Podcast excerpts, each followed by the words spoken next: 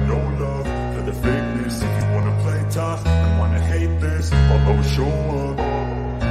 I don't ever slow up, no I don't take sh- I got no love for the fakeness. If you wanna play tough, no I don't take sh- I got no love for the fakeness. If you wanna play tough and wanna hate this I'll always show up and make a statement. I don't ever slow up, no I don't take sh- I got no love for the fakeness If you wanna play tough and wanna hate this I'll always show up and make a statement. I don't ever slow up, no I don't take sh- I got no love for the fakeness If you wanna play tough and wanna hate this I'll always show up and make a statement. I don't ever slow up, no I don't take shit. I got no love for the fakeness If you wanna play tough and wanna hate this I'll always show up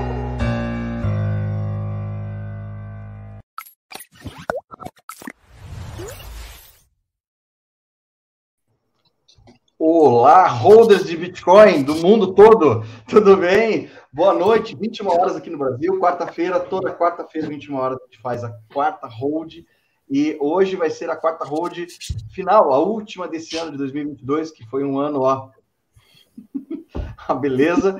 Então, estou recebendo aqui a galera do podcast Don't Trust, Verify, lá de Portugal, que eu tive o prazer de participar na sexta-feira lá no canal deles. Tivemos uma, um, um bate-papo super rápido, tá? É, foi super é, conciso, rápido, né? Não demorou nada. Foram só três horas, né? Mais três, horas, três horas e quinze. então, estamos aqui agora, que vocês gentilmente estão cedendo o tempo que estão em, em Portugal, todos estão em Portugal, e eu sei que o fuso daí já é meia-noite, se não me engano, aí, né? Então, quero primeiro agradecer de verdade, de coração, aí vocês terem aceito uh, participar aqui do, da quarta hold. E com muita honra quero encerrar o ano com essa, com essa equipe aí fantástica. Vou começar a cumprimentar vocês e, e boa noite, boa noite e obrigado pelo convite. Opa, obrigado. Sim, boa, noite, boa noite e obrigado pelo convite também. Igualmente, boa noite e agradeço muito o convite. Para quem não conhece, eu vou pedir para vocês depois de clicarem e entrarem no link do, no, na descrição, que é, é o, o canal do podcast lá do Don't Trust Verify, que fica no canal eh, FU Money, certo, Hugo? Se eu falar alguma cagada, você me avisa. É, o canal chama-se FU Money e o podcast uh, chama-se Don't Trust Verify. Joia. O, o, objetivo, o, o, objetivo era ter um canal onde passassem mais do que, mais do que um programa e, e esse programa chama-se Don't Trust Verify, mas ainda só temos um. Não, maravilha. E, e, e, vocês têm isso, é, o, o FU Money tem em inglês, tem em português também, tem o um grupo no Telegram, né? É. Uh, então, o inglês está meio parado agora. O inglês está meio parado porque era onde eu fazia análise técnica, mas desde que eu vi a luz finalmente do, do quarto estágio o Vitor, o Vitor adora que eu falo nos estágios de, do entendimento da Bitcoin. Vou já falar, porque eu já vi que o Vitor está aí. Um grande abraço ao Vitor. O Vitor está aqui. É. Desde que eu entrei no estágio 4, que só interessa é o valor e não o preço, eu deixei de fazer análise técnica e esse canal em inglês tem estado meio parado. A gente tem que arranjar aí um podcast também em inglês para fazer lá. Olha, Bacana, bacana, bacana. Convidado em inglês tem bastante é, gente. Convidados né? que falam língua inglesa e esse tipo de coisa assim.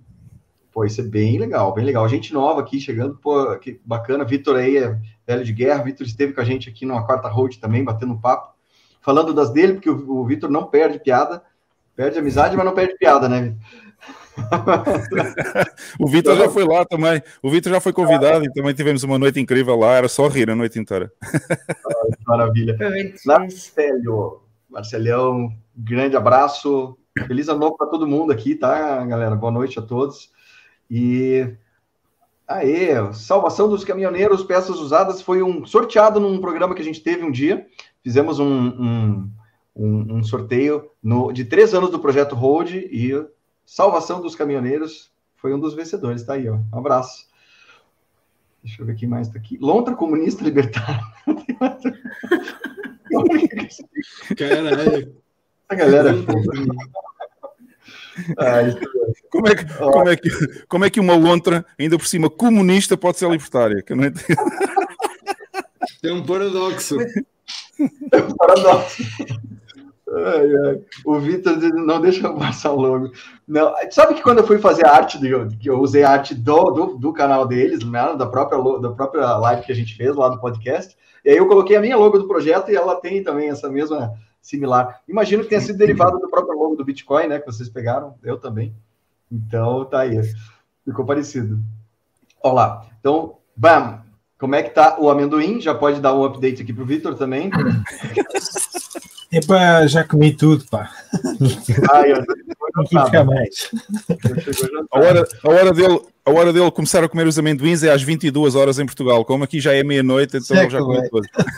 É, já comeu, já comeu estoque. Lá, lá, em Portugal tem que chamar de quinta, Hold, vocês são de madrugada. É, aqui, aqui já é quinta-feira, aqui já é quinta. É, mas eu já, eu já, vou buscar qualquer coisa. Até porque eu tenho que ir buscar qualquer coisa para beber, que eu estou com sede, já comi amendoins a mais. Ó, eu vou embaixo para pegar um chocolate. Eu falei que ia pegar aqui, porque eu não jantei, então tá na mão. Se, se começar a mastigar, eu jogo a palavra para vocês e a gente vai jantar. Eu, deixa, deixa eu aproveitar o seguinte. Então, são, eu, eu gostaria de entender um pouquinho, saber um pouquinho da história de vocês, de quando, de, de um por um aqui, para a gente saber. Vou começar pela Carla, primeiro as damas, para a gente saber um pouco da, da tua história, Carla.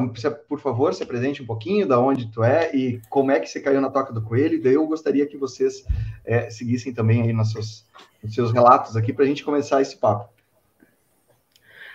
É, ah, pronto. Para mim, o ano de 2022 tem sido incrível. Que foi o ano que eu conheci Bitcoin. Sério? Carla, sério? Sério. Como assim?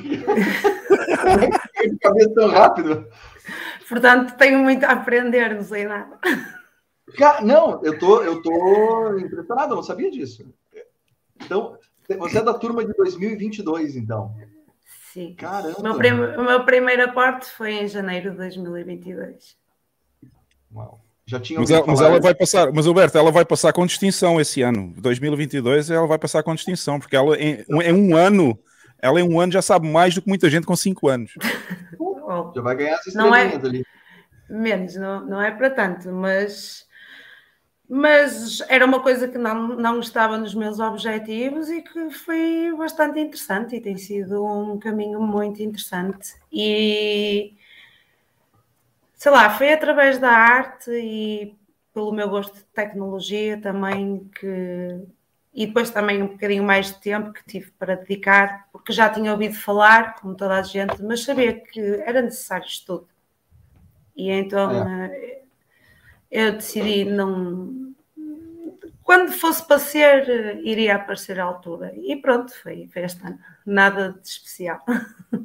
Ela contaminou-se rápido. Então, mas você é da área de tecnologia, cara? Não, não, não. Sou uma curiosa só. Só curiosa. Ah, eu, eu, também não tenho nada a ver com tecnologia e eu sou curioso. Tocou boa noite aqui para todo mundo. Fez um, a Carla fez um, um, um curso super ultra rápido ali no FMoney. Por acaso. Aliás, foi, foi, uma das maneiras, foi uma das maneiras que eu achei que ela ia aprender mais, foi convidar a Carla para fazer parte do podcast. Puta, que legal, cara. Aliás, eu estou no podcast para aprender, basicamente. e para ensinar agora também. Já estava ensinando Não, ensinar nem tanto, mas tem sido realmente uma aprendizagem e peras. Uh, desde, e, nem, e nem começou no podcast, começou mesmo no grupo F-Humani eu sou pronto, um pouco crítica em relação à informação que eu recebo e claro que a minha primeira coisa foi ir pesquisar alguns grupos e ver a informação que proviam. Uh, e o grupo do F Humani foi, e sinceramente nem precisei de entrar de muitos, entrei em dois ou três e foi suficiente para perceber que ali sim eu aprendia e, e, daí depois também fiquei a conhecer o grupo do Aceita Bitcoin, que também é português e é muito bom, e outros grupos brasileiros que mas sempre assim mais virados para o Bitcoin. Tive a minha fase shitcoiner, muito curta. Deu tempo? Foi cinco dias. Foi cinco dias. Isto deu tempo até para NFTs e tudo, pá, nem, nem quero saber convido a todos aí para entrarem no grupo do Telegram também. Eu, eu já estou no grupo de vocês lá do F-Money. Entrem também no grupo do Hold. É um, ah, sim, legal, sim, claro. É, o legal do, de, de, dessa, dessa galera dos grupos que são uh, maximalistas, né, que não são tantos grupos assim, se a gente for imaginar, olhar o universo de grupo D, vou falar a palavra proibida, tá? O de criptomoedas, né? É, nós somos poucos, nós somos poucos, né? Nós somos poucos, assim, que são grupos que estão de debate e principalmente de, de, de sabe, de, de proteção do, do, capital, do portfólio, segurar, guardar, enfim, é, sair daquela área que o Hugo já saiu, que é ficar vendo gráfico, ficar querendo prever alguma coisa, algum movimento. Então, essa hora meio que já foi. Esses são grupos aí que, para quem não segue o F Money no, no Telegram, cara, puta grupo legal pra caramba. Tem português e inglês, para quem quiser praticar o inglês, tá lá também. E a, e a, seriedade da informação que, que disponibilizam a, a, pessoas como eu, que completamente caída de paraquedas, que não percebe nada, é, acho que é muito importante. E, e, para mim foi incrível e assim, nem dá tempo para absorver tanto, porque eles estão assim todos num patamar assim, muito elevado. e, então, é... Mas deixa eu te fazer uma pergunta. Eu, eu só para fechar aqui o quadro de como que, que, que realmente você se envolveu de forma. Pela nossa conversa no, no, podcast que a gente teve, né? Pela nossa conversa, pelo que eu acompanho vocês, é, quais são as características tuas que você acha que ajudaram nesse processo? Por exemplo, você uh, se considera uma pessoa uh, que libertária? Não sei se, se, é essa, se é essa palavra que existe, ou uma pessoa que, que é, gosta da ideia da, de, de, da, da, descentralização. O que que te pegou, Carla, nesse sentido? Que, como é que foi essa, essa... Eu não vou nem dizer, assim, essa, essa, essa, esse envolvimento rápido, assim, de uma questão emocional, ah, esse amor é um negócio. Não é isso. Você foi de forma cética, pelo que eu estou entendendo. Você foi para exatamente atrás de informações. O que que te pegou, assim, de, o que que te interessou mais no assunto? É, é assim, hum, como é que eu ia te explicar isto de forma muito concisa? e objetiva. Uh, não me julgava libertária, mas talvez seja mais do que pensava. A minha posição política nunca tive partidos, mas uh, tenho algumas ideias, algumas coisas que eu concordo com, a, com as ideias de esquerda, outras de direita, outras assim assim, mas sempre fui apologista e, e, e, e é isto na arte que, que praticamos uh, da descentralização, da soberania individual uhum. e todos esses conceitos também uh, um pouco morais ou éticos ou naturais. Eu, eu, eu dou mais valor àqueles naturais, ou seja, àqueles que são legítimos nossos, como é a nossa soberania. Isso é-nos, e como é a criação, isso é-nos aniquilado desde a nascença. Pronto. A soberania individual, não é? Exatamente, sim, sim, sim. Um, e, e claro, nós estamos num mundo completamente centralizado, completamente controlado, uh, e isso é, é um fator que, que faz romper uh, com tudo o resto. E o meu, o meu pensamento artístico alinha-se muito uh, com aquilo que, é, que, são os fundamentos da Bitcoin. Uhum. do ponto de vista de como funciona a blockchain, foi fácil para mim perceber a questão do trilema, porque é exatamente igual ao da fotografia e pronto, não sei, isto foi aqui uma explosão aqui dentro. Que e depois legal. tens todo o resto, reservas de valor, e, mas a parte dos fundamentos realmente foi aquilo que, que me fez posicionar-me em Bitcoin, ou pelo menos tentar posicionar. Que bacana, que bacana. Deixa eu mandar só um abraço aqui para o pro, pro Ralph, para a galera que chegou agora, né? Caso eu não esqueça, mas Márcio já tinha falado, quero mandar um, um grande abraço aí, Mônica também, que legal. A Mônica também esse ano, não sabia, Mônica. Você tinha começado esse ano no, no Bitcoin. Parabéns aí à turma de 22, porque vou te dizer um negócio. Vocês pegaram um mar bem turbulento. É muito fácil entrar no bull É, é muito fácil. Também está sendo incrível o ano. Está sendo incrível. É, e você ouve histórias de como foi interessante em outros anos no sentido de, de valorização, e agora essa loucura, né? De, de assim, eu tenho, eu tenho me preocupado cada vez menos com cotação, não, me, não é uma coisa que, que me pega, Mesmo porque o projeto que eu mostrei para vocês lá tem essa intenção de não se preocupar com cotação, deixa rolar e faz o que for, né? Uh, então, então, bem, bem legal. Deixa eu passar um pouquinho a palavra aqui, quem, pro, pro Lex ou, ou pro Bam, quem quer contar um pouquinho da história? Nenhum se falou. Eu vou, eu vou indicar, então. Quem está com o microfone fechado? Peraí. Esse cara, esse cara esqueceram os que estão em mute ou qualquer coisa. Estão em mute, talvez. Não, não, escolhe tu, escolhe tu melhor. Ah, não. Então, olá, Alex. Tu, tu, tô na sequência aqui porque tu tá do meu lado aqui. Não sei se está aparecendo a mesma sequência para vocês, mas o Alex está aqui do meu, do meu lado. Como é que foi para ti, cara? De que ano, que turma que você é? Pois é, eu, eu, eu sou quase um filho da alta de 2017. Uh, cheguei um bocado por, por causa de. Opa, aqui, uh, no, no, no, na, na, onda do trade e da shitcoinhagem, mas, mas aquilo nunca, nunca, nunca deu assim grandes frutos, foi, foi mais perder dinheiro que outra coisa. Uhum. E uh, eu, eu, eu, percebi sempre as shitcoins como, como se fosse um investimento de, de empresas, não como moeda tecnológica. Uhum. Mas era, para mim era como se fosse uma bolsa de valores, mas uh, sem pagar impostos, porque o Estado não estava dentro disso. É? uhum. uh, então eu andei ali um bocado, a partir de 2019 comecei a perceber e a, a perceber bah, que havia uma diferença entre shitcoins e, e Bitcoin, através uhum. de vídeos, o pessoal do, do Brasil, muito, vi, vi muitos vídeos do Brasil, e uhum. uh, comecei a perceber as, as reais diferenças entre as outras e Bitcoin. Opa, e a partir daí, olha, foi, foi desfiz-me desfiz do cocó e foi sempre e,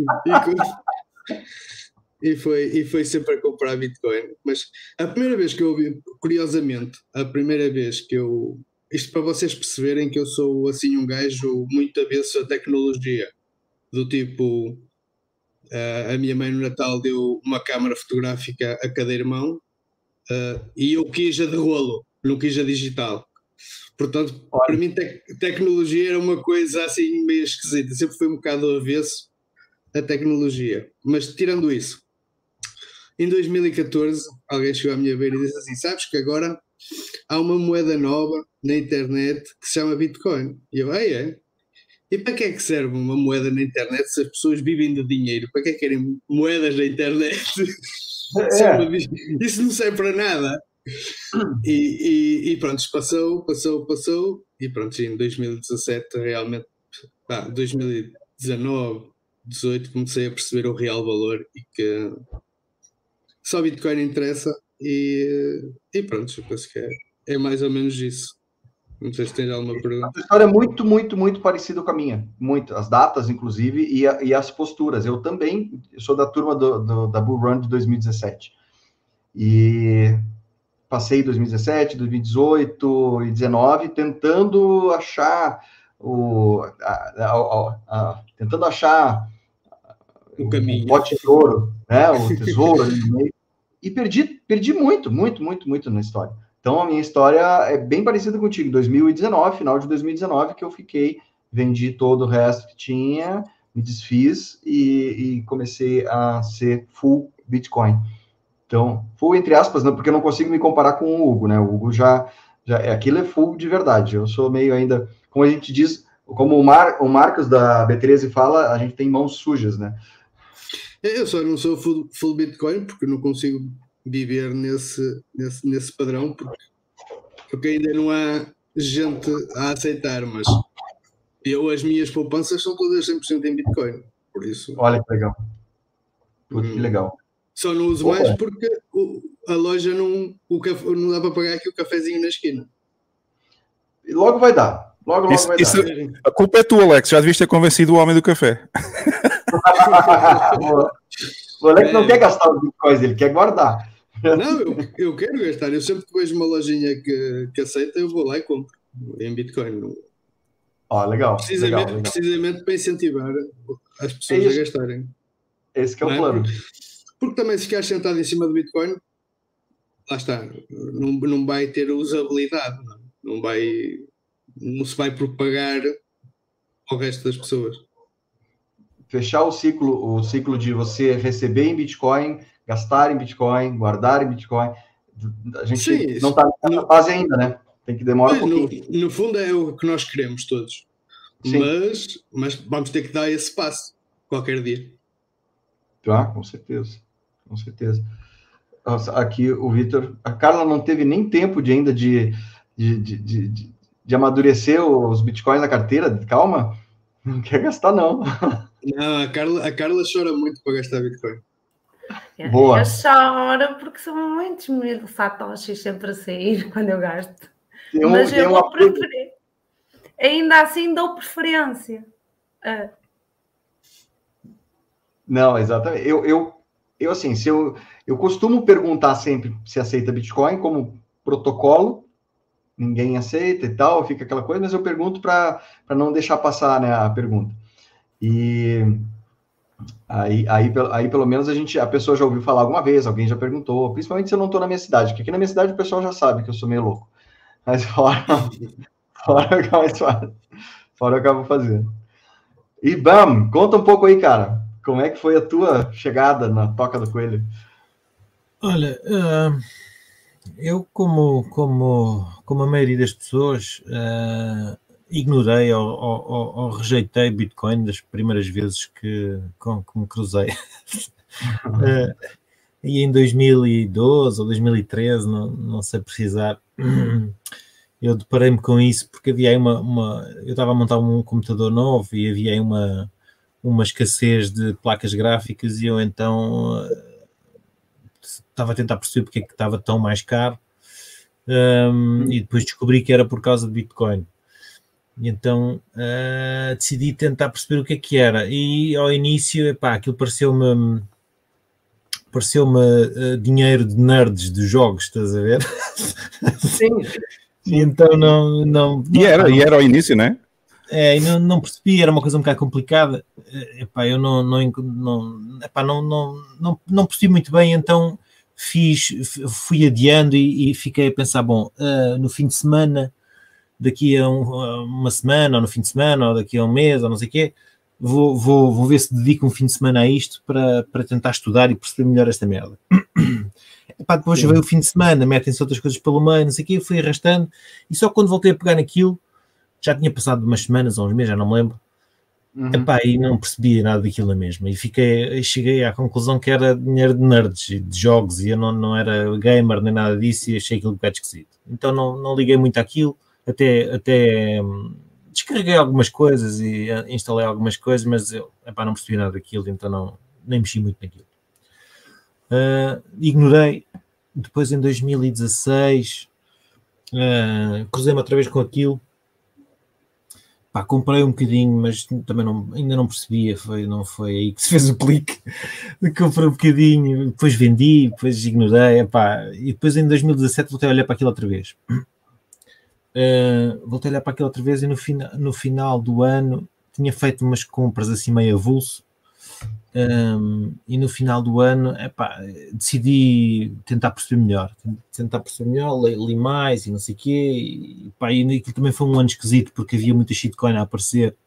Uhum. e eu estava já meio perdido com epá, não, já não sabia para onde me virar, ou seja, passou de, de dinheiro de nerds para para dinheiro demais era muita coisa porque inicialmente era só Bitcoin, depois já não era só Bitcoin, era uma porrada deles e já não sabia o que, que, para onde é que virava. Uh, eu, por acaso, não comprei, por causa aquilo foi uma confusão e acabei por não comprar bit, um, shitcoins por aí além. Comprei duas ou três para experimentar. Uh, Sujou e... as mãos? Como? Sujou as mãos? Sujou sujei, mas foi, sujei, mas foi só, foi só dinheiro de bolso, não foi nada, não foi nada demais.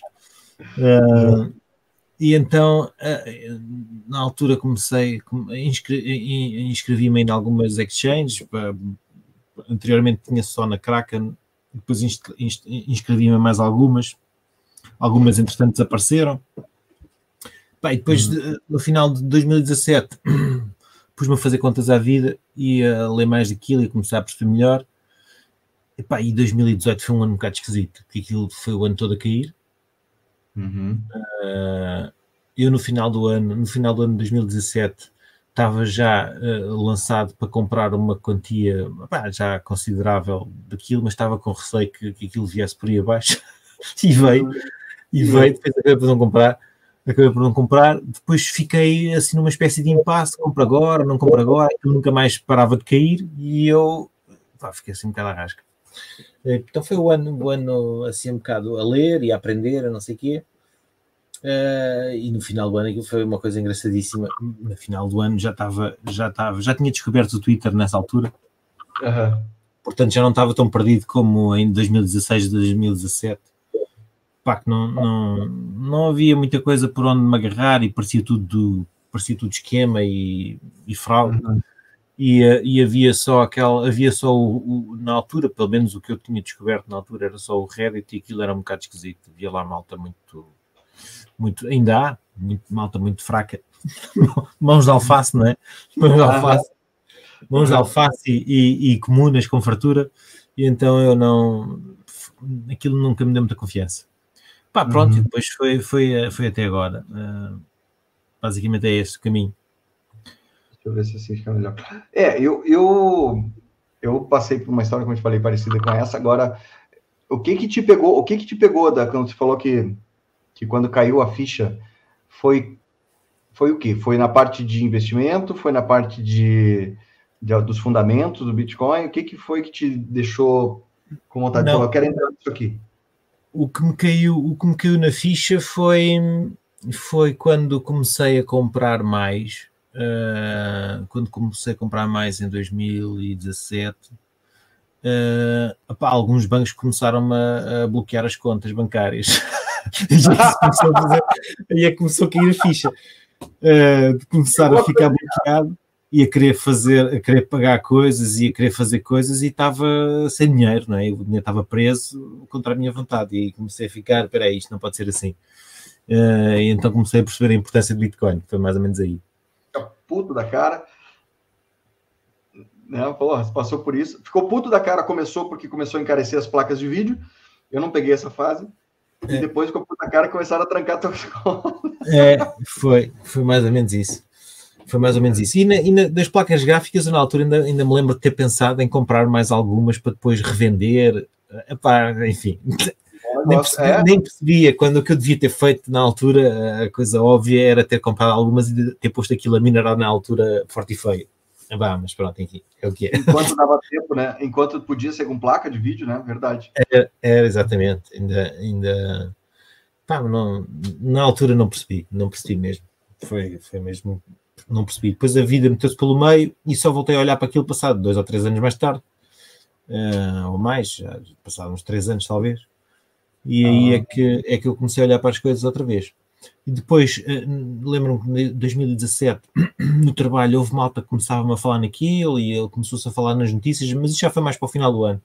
Já toda a uhum. gente começava a falar naquilo e eu, pá, peraí, isto afinal, se calhar é capaz de haver aqui qualquer coisa. Não estou a ficar maluco. Uh, e pronto. E, mas mas o, que, o, que me, o, que me, o que me fez mesmo despertar foi, foi os bancos começarem a, a, a colocar entraves os bancos a começarem a colocar entraves é que, é que me fez uh, repensar algumas coisas.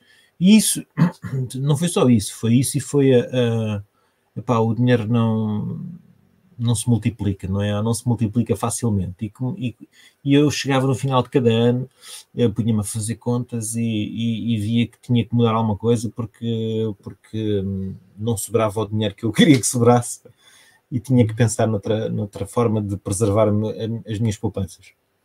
Uh, então foi mais ou menos essas duas coisas que me fizeram despertar mais e olhar para aquilo com, outro, com outros olhos. Depois lá acabei por encontrar o caminho e descobrir, descobrir informação, literatura e não sei o quê. Depois comecei a ler, a ler alguns livros e a seguir alguns, a seguir alguns podcasts e a ler alguns artigos de, de, pronto, de alguns bitcoiners que, que, que, são mais proeminentes. Uh, e, e, foi aí que eu, comecei, que eu comecei a perceber as coisas e a juntar os pontos. Uh, e felizmente não caí, não caí na, na, na, no canto da sereia das, das, bit, das shitcoins em, em 2017. Uh, que fazia um bocado de confusão, comprei algumas coisas para experimentar, era mais uma, era mais uma coisa de, de querer experimentar uh, os comprar e vender e, e, e, como é que se trocava e não sei o quê, porque na altura não, não, epá, pronto, não era, houve malta que é. andou a fazer vida do treino, não sei quê, foi o meu caso.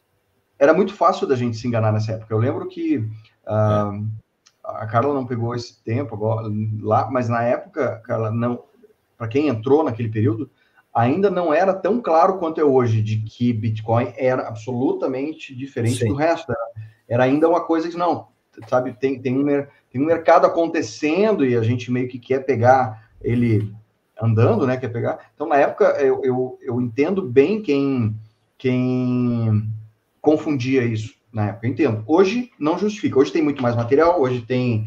Sim, hoje, sim. assim, quem, quem realmente não enxergou essa as diferenças entre o Bitcoin e shitcoins uh, vai ter que apanhar na cabeça mesmo, porque não tem jeito. Mas na época não era tão claro assim, eu lembro disso. Eu lembro quando eu comecei a ouvir falar em 2017, 2018, ainda estava aquela coisa meio, meio bagunçada. Hugo, me conta uma coisa. Tu já contou tua história rapidinho aqui no, no, nosso outro, na nossa outra live, mas só dá uma pincelada rápida pra gente e me conta depois como é que você juntou essa galera aí nesse podcast aí e como é que vocês se encontraram e como é que foi esse. É, é cuidado, cuidado, com essa, cuidado com essa história de dar uma pincelada, porque aqui em Portugal dar uma pincelada é outra coisa. Ah, não.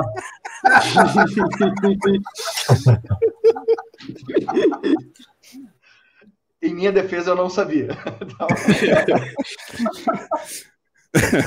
então tá. Estas diferenças culturais, as diferenças pode... culturais estão muito boas, não são, Huberto? Apanhado, pode ser? É. É, não, para já deixa só eu fazer um desmentido aqui, tá? Porque esta história do BAM foi toda linda, linda, linda e eu adorei. Mas a verdade, a verdade é que ele conheceu a Bitcoin quando começou a ser o maior utilizador do Silk Road. Ah, não, não foi nada. Não foi, não foi nada. Eu lembro-me lembro eu lembro da cena da Silk Road e, e, quando, e quando, quando a Silk Road estava em, em ação, eu lembro-me lembro disso, mas eu nunca associei, eu nunca associei, pá, porque eu não, não, não usava a Silk Road e não, não associei a utilidade daquilo naquela altura por causa disso. Aliás, não, tô, tô, não, eu estou brincando. mais o, o, tipo de mercado que era a Silk Road do que propriamente a forma de pagamento que, que era preferencial. é. eu, não, eu só, eu só peguei na pergunta, eu só peguei na pergunta do, do Vitor Visão Libertária, porque ele perguntou se o BAM tinha alguma vez usado a Silk Road e, e fiz eu, uma eu piada. Aqui. aqui. não achei. É, está aqui, está aqui em cima, está aqui em cima. É, eu vi, eu vi. Estava uh, só a fazer uma piada. Para já, antes de começar, deixem-me só dar um grande abraço a toda a gente que está a ver o podcast, porque há muitas pessoas, eu já vi aqui no, já vi aqui no chat que há muitas pessoas que estão a ver hoje o podcast, também veio o nosso podcast, também veio o Don't Trust Verify. Deixar aqui um grande abraço e a quem nunca viu também.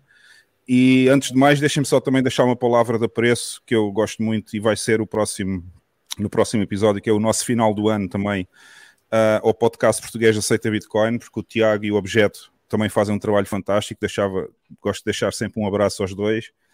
Uh, e eles vão ser nossos convidados na sexta-feira e vamos fazer, vamos fazer um, um, resumo do ano 22, 2022. Excelente. Uh, e efetivamente em Portugal só há dois podcasts que falam de Bitcoin e que são maximalistas, que é o Don't Trust Verify e o Aceita Bitcoin, e portanto há sempre que deixar essa, deixar essa palavrinha aqui.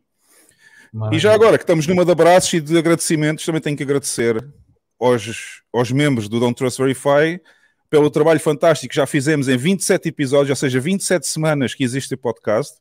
Apesar de eu ter começado os canais antes, este podcast começou depois, mas apesar disso tem sido um podcast fantástico. Todas as semanas temos feito um trabalho de tentar educar as pessoas. E, e quero deixar aqui o meu agradecimento ao Alex, ao Bama, à Carla, e também ao Marcos, porque o Marcos também fez parte em muitos episódios. Agora está desaparecido, não sei o que é que aconteceu, mas uh, ele está meio desaparecido agora. Nunca mais, uh, nunca mais disse nada, não sei. Não sei o que é que se passa com ele. Mas enfim, deixar aqui uh, o agradecimento a todos. Como é que isto começou? Isto começou porque isto começou hum. basicamente como uma resposta. Uh, ah, já agora, só para dizer que eu sou da classe 2000, e, sou da turma 2015-16, vá, porque eu, eu só ouvi falar na Bitcoin a primeira vez já no final de 2015, mas só em 2016 é que eu comecei assim a investigar o que, é que era a Bitcoin e tudo isso. portanto sou mais ou menos desse ano 2016. E, e, o podcast começou basicamente como uma resposta a uma necessidade que eu achava que em Portugal não havia um podcast a sério que falasse de Bitcoin a sério e que rejeitasse por completo todos os outros esquemas que existem das shitcoins. Um, e porque havia um podcast em Portugal, ainda há, que, que é muito conhecido também, mas que só fala de shitcoins basicamente 99% do tempo, eu achei que tínhamos que dar uma resposta aí um, e decidi convidar as pessoas. Como é que surgiu o convite? É engraçado, a primeira pessoa que eu convidei foi a Carla, precisamente pela uhum. participação, pela participação que ela teve no grupo do FU Money no Telegram, porque apesar de ter começado no ano 2022, eu vi que a Carla em poucas semanas já a vontade que ela tinha de aprender sobre Bitcoin era tão grande que ela já tinha dominado praticamente os temas básicos da Bitcoin e eu achei, ok, a Carla é, é, um, é, uma, é uma adição fantástica ao painel do Don't Trust Verify porque ela demonstra mesmo a vontade que tem de aprender e de querer saber mais de Bitcoin e acho que até vai aprender muito mais participando no podcast do que estar aqui só no grupo e a, e a conversar com as pessoas e daí surgiu o convite para a Carla e ainda bem que ela aceitou porque, porque é um. É, a Carla Pistola hoje em dia já é um ponto essencial do podcast.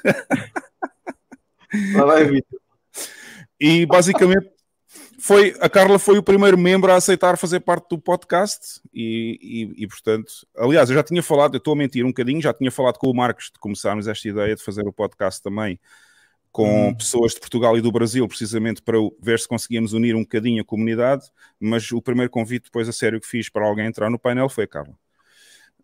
Um, e portanto o Marcos já estava basicamente desde o início, porque eu já o conhecia pessoalmente. Uh, tinha conhecido o Marcos em Alzonte, lá em El Salvador. Uh, foi lá que eu o conheci pessoalmente, porque coincidiu as duas visitas. Ele fez a visita ao país, eu também fiz na mesma altura e conhecemos lá. Um, depois, entretanto, convidei o BAM e já agora, vou, vou, vou, dizer aqui uma coisa engraçada que se calhar as pessoas nem vão acreditar, mas é a pura das verdades. Eu nunca vi a cara do BAM nem do Lex. Eu não sei quem oh. eles são.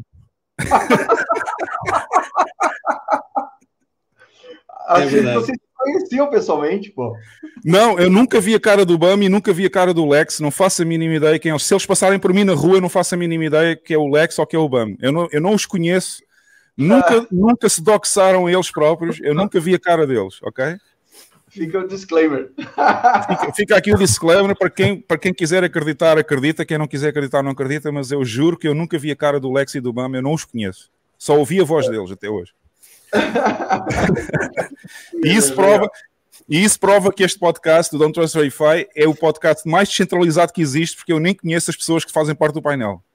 Ok? Ó, deixa, deixa eu, depois eu quero que você, na sequência ali, aproveite para dar um pitaco aqui para o Gustavo, para trazer a luz para o Gustavo. Depois a gente vai conversar um pouquinho sobre isso.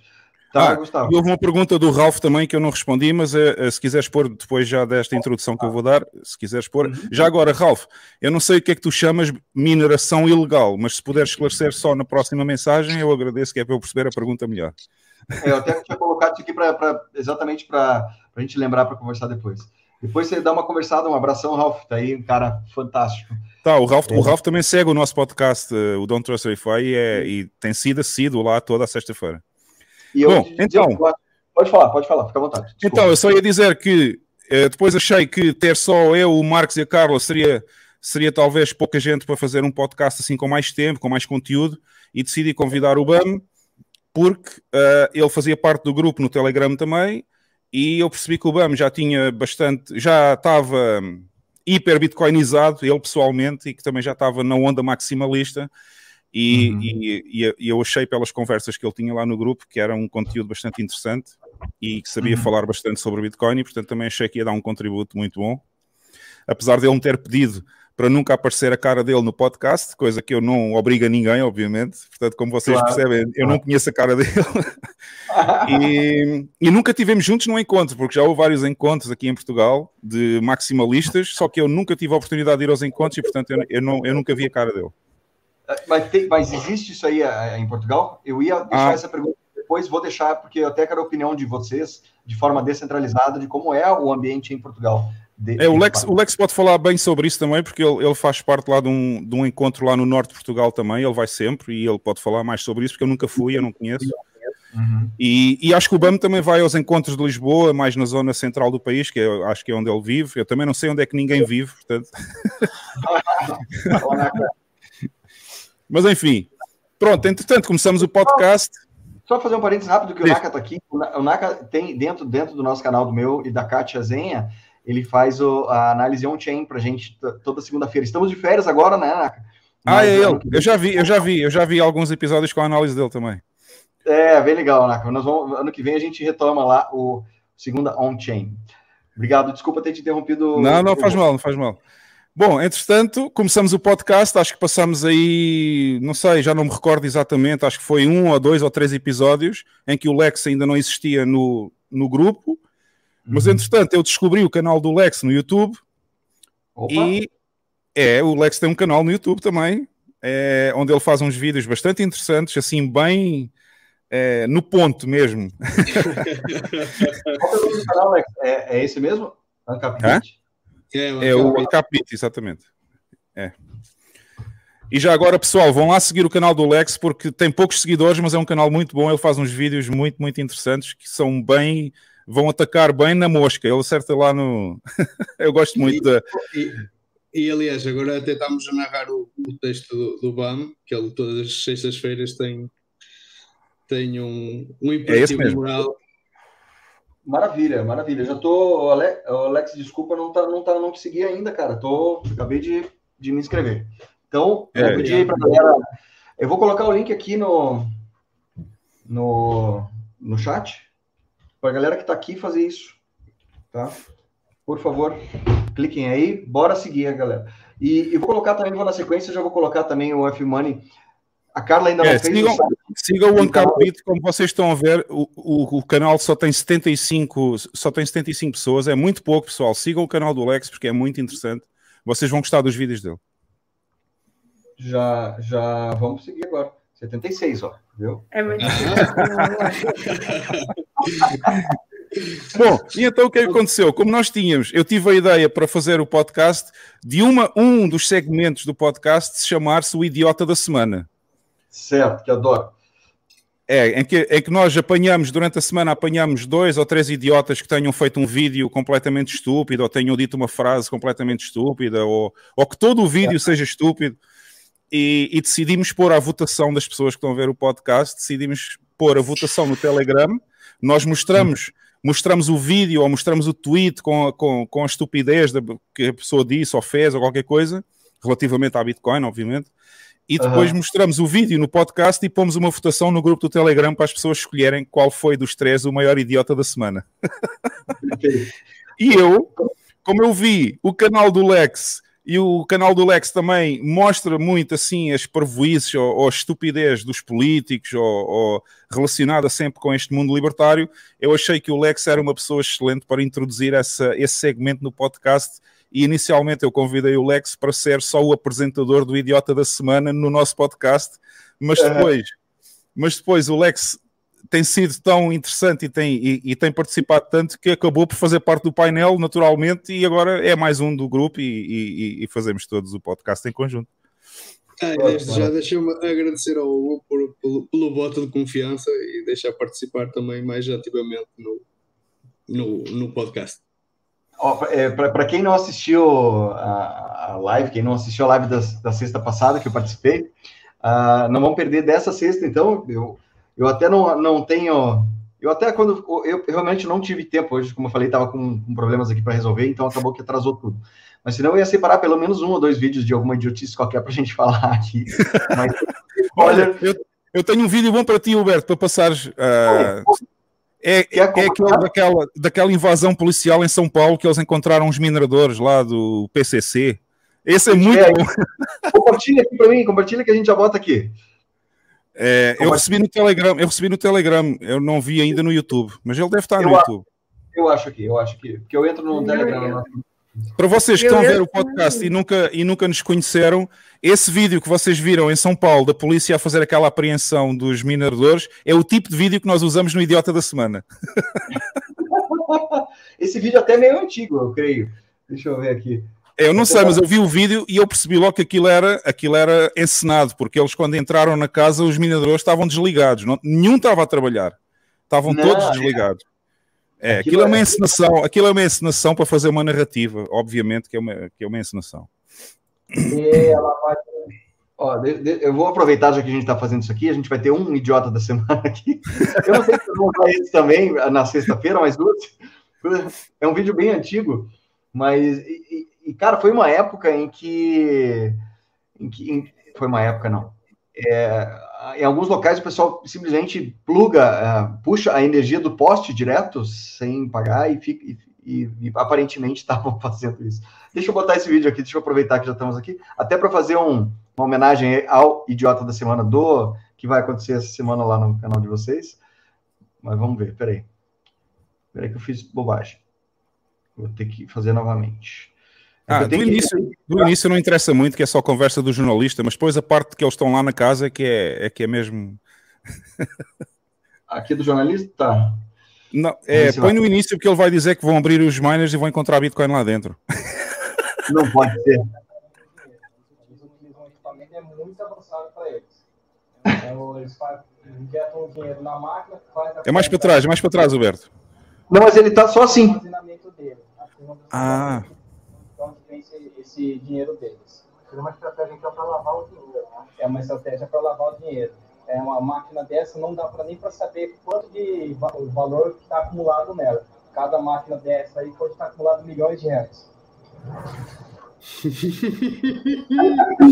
maiores, hoje, então, precisa até rastrear a, o caminho do dinheiro, talvez, né, Sim, aí agora nós vamos apresentar a ocorrência, né? Vamos levar todas essas máquinas, o que nós encontramos aqui para a delegacia, onde vai aprofundar a investigação. Aí vai pegar e vão verificar, fazer o rastreamento do dinheiro, por onde passou, para onde que vai, se quanto que tem cada máquina, conseguir fazer um levantamento. Do, Quanto tem cada máquina? É. Pensei que aquilo é uma impressora de Não, mas há, mas há uma, parte antes, há uma parte antes que ele diz que eles, eles enfiam o dinheiro na máquina e transformam em Bitcoin. É. tem aí né, acumulado, só o valor das máquinas é muito alto, né? Então, com certeza, foi um golpe muito duro aí no crime organizado. Foi. Oh. Foi, mas para aí, para aí, faz um pause aí. Faz um pause aí. Olha aí, não, só um pouquinho para trás, só um pouquinho para trás, que é para verem que os miners têm as ventoinhas todas desligadas. Olha é aí, aí ó. Os miners estão todos desligados e eles não estão a fazer barulho, não, não se ouve nada, está tudo apagado. É, não, mas eles devem ter desligado ali para antes de entrar, sei lá. De qualquer forma, de qualquer forma, os caras acham que cada máquina acumula Bitcoin e guarda tipo um cofre. é, é, exato. Vamos ver quanto tem em cada máquina. Vamos, uhum. Enfim, este é o tipo de vídeo, este é o tipo de vídeo que passaria no nosso podcast como um candidato a idiota da semana, né? A máquina que monitora e controla a ação dos bandidos. Não faz a menor ideia do que está acontecendo. Hã? Quer ser uma máquina. Isso aí é uma máquina de cartão de crédito. Não tem nada a ver. dinheiro transformar em bitcoins. Provavelmente no interior do, do notebook, da memória, é, são transações. Que beleza. O policial encaminhou algumas fotos Dá para ouvir? para um especialista analisar. Narcélio. Beleza, então os caras fazem, fazem lavagem de dinheiro usando esse aparelho aí, né? Tá bom, então, mano. Obrigado. Eles ligaram pro Narcélio? Ele confirmou o equipamento aí, que é... Não sei, não sei se vocês repararam, mas isso nem são mineradores de Bitcoin. Não, são... Da noite pro dia eles conseguem é, praticamente dobrar. O nosso especialista da área de inteligência, ele falou que essa máquina gira em torno de um milhão ou dois por dia. Nossa senhora! e, e, e imagina, eles, eles ligaram para, para a inteligência. É, é. O cara falou que A inteligência não é tão inteligente assim, né? Um milhão por está dia. Aqui alguém, está aqui alguém que disse que o vídeo já é bastante antigo, eu não sei. Eu só, eu só tomei conhecimento deste vídeo hoje, porque eu recebi no Telegram, alguém enviou para mim. Ah, foi o Márcio é. Valente. O Márcio Valente que diz que o vídeo já é muito antigo. Eu não sei se é antigo ou não, mas pronto. Mas dá para perceber a ignorância. Dá para perceber é, a ignorância. Deve ter, sei lá, uns 3, 4 anos, eu imagino. Eu, eu também estou a ver agora, a conhecer agora. É. Mas você vê, ainda assim, né? Eles deram um duro golpe na, nos, nos bandidos. Muito bem. Bom, enfim, era esse, é, é esse o tipo de. A ideia é essa.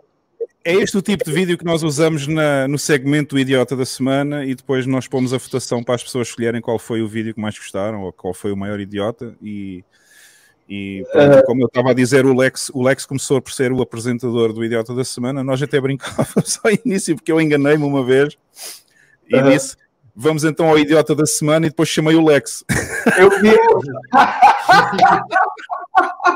eu vi. O que não deixa de ser verdade, não é? Eu lembro. E eles, e eles, passaram, eles passaram, a, passaram a brincar comigo sobre essa, essa brincadeira do Lex, quando eu disse, vamos então ao idiota da semana, boa noite Lex, e, e, ele entrou e depois passaram a brincar comigo nos episódios todos, porque eu tinha chamado idiota ao Lex, obviamente foi um engano meu tê-lo apresentado a seguir, vamos ao idiota da semana, claro. Mas, mas vocês, vocês, chegaram a ver aquela, aquelas máquinas de, aqueles ATMs de, de Bitcoin que o pessoal quebrava, quebrava para ver se tinha, para pegar os Bitcoins de lá de dentro? Tem algumas imagens assim. ah, é? Não sabia dessas também. e, temos quebrados e abertos, assim, para ver para o cara catar o Bitcoin, porque Bitcoin também é alto. Agora, 2017, para quem participa, quem viu aquilo lá, nunca teve um hype tão forte, né? Quanto 2017. Até hoje. No Google Trends, até hoje, nunca houve tanta busca de Bitcoin é verdade. É. Em termos de buscas no Google, o maior ano de buscas foi 2017, em dezembro. Foi isso aí, eu, eu lembro-me. Ainda não ultrapassou. Olha lá, que tá aqui o Igor, lá do Pernambuquito. Vai, Bom, abraço. E daí surgiu, pronto, daí temos o podcast, já está no 27 episódio, que significa que são 27 semanas, nunca paramos nenhuma semana, apesar de eu ter já pelo meio, pelo meio já mudei para El Salvador, agora estou em Portugal outra vez para passar o Natal e, e por aí fora, portanto já andei de um lado para o outro, mas o episódio de sexta-feira às 22 em Portugal e 19 no Brasil continua sempre todas as semanas. Padrão, padrão. Poxa, que legal. É. Temos. O pessoal, o pessoal acaba começando a chegar agora. Barba Louca, um abraço. Já usei algumas artes que ele fez de, de thumbnail do, com inteligência artificial ali. Já, já usei como thumbnail da, do, das quartas aqui. E o. E, tá, queria que vocês conversassem daí depois, até conversasse até entre vocês, como que é, cada um vê a, a, a cena do Bitcoin, do Bitcoin especificamente, em Portugal, onde vocês estão? Localmente, como é que é? Ela existe? Não existe? É só online? Como é, como é que é isso? Pode ser começar com a Carla? Pode ser, Carla? Uh, assim, não conheço muito, por estar há pouco tempo, como é que são as outras, os outros contextos na, nas outras partes do país, mas pelo uhum. mapa Lisboa, pronto, é o que tem mais sítios a aceitar, pelo menos no, no, no mapa, não é? Uh, como é que se chama aquele site que mostra o mapa? Acho que é o BTC Map. É, é BTC Map, pronto. É qualquer coisa assim, acho eu, sim. Pronto, considera todo e qualquer negócio que, que anuncie que, que aceite Bitcoin. Uh, mas transaciona-se muito pouco. Uhum. Poucos sítios aceitam. Acho que as pessoas são muito resistentes ainda. E parece-me que estão completamente desmotivadas para aquilo que é poupança. As pessoas estão mesmo muito motivadas ao consumo. Uhum. E é mais investimento, assim, então tu acha que o pessoal que conhece Bitcoin, que está envolvido de alguma forma no mercado, está pensando na parte de investimento, menos na, na, nos outros fatores, como segurança, como descentralização, resistência a confisco, etc. Hum, eu conheço alguns shitcoiners, esses sim mal, uh, as, uh, querem ganhar dinheiro, não é? Uh, uhum. Têm mais essa ideia de ficar ricos e assim. Uh, toda a gente que eu conheço de Bitcoin é aos encontros que eu vou e não é, é tem em conta os fundamentos, portanto dão uma importância maior do que seria só o, o dinheiro que que o Bitcoin possa trazer. Portanto, uhum. nunca tive sequer a oportunidade de conhecer. E, e depois, todos os shitcoiners que eu conheço, ninguém tem Bitcoin. Ah, ainda mais essa. Não acredito. É muito triste mesmo. Mas ainda bem, ainda bem, porque assim quando as shitcoins que eles têm a morrerem ficam sem nada. Se tivessem Agora... Bitcoin, eles salvavam, né? Agora já uma pessoa, já uma pessoa que me dizia que era um desperdício de eletricidade correr um full node e já percebeu para que é que ele é importante e já começa a ter Bitcoin e para correr um full node. Salvou uma alma. Salvou uma não alma. Fui eu, não, não fui eu, não fui eu, mas, mas eu pronto, ele diz que a mineração é um, é um desperdício de energia e correr nodes também, e eu pronto, não, não partilho dessa opinião e não é, de facto, um desperdício de uhum. energia. Uh, e então, sempre que se abordava esse assunto, eu, eu, claro que batia um bocado o pé e puxava a brasa à minha sardinha. Mas Sim. ele também descobriu sozinho para que é que precisa de novo. E, e Lex, como é que é onde você mora, na tua região? É Bem, parado? É, é ditado? Como é que é? Para quem não deu por ela, eu também moro aqui na Zona Norte, Minho, de Portugal, na parte, parte de cima de Portugal. Uhum. E nós temos aqui umas iniciativas que, incrível que pareça, foi um brasileiro que está cá a viver que, que tomou a iniciativa de fazer os eventos, os meetups, uh, aqui na zona. Ele chama-se eh, Pedro, uh, se quiserem segui-lo no, uh, no Twitter, é arroba Cristo Odler. Não sei, não sei. Pedro? Ele já teve, ele já teve no podcast também, já teve no Don't Trust Verify. Arroba é. Cristo Odler. Tá. Ele tem assim uma, uma imagem de um extraterrestre.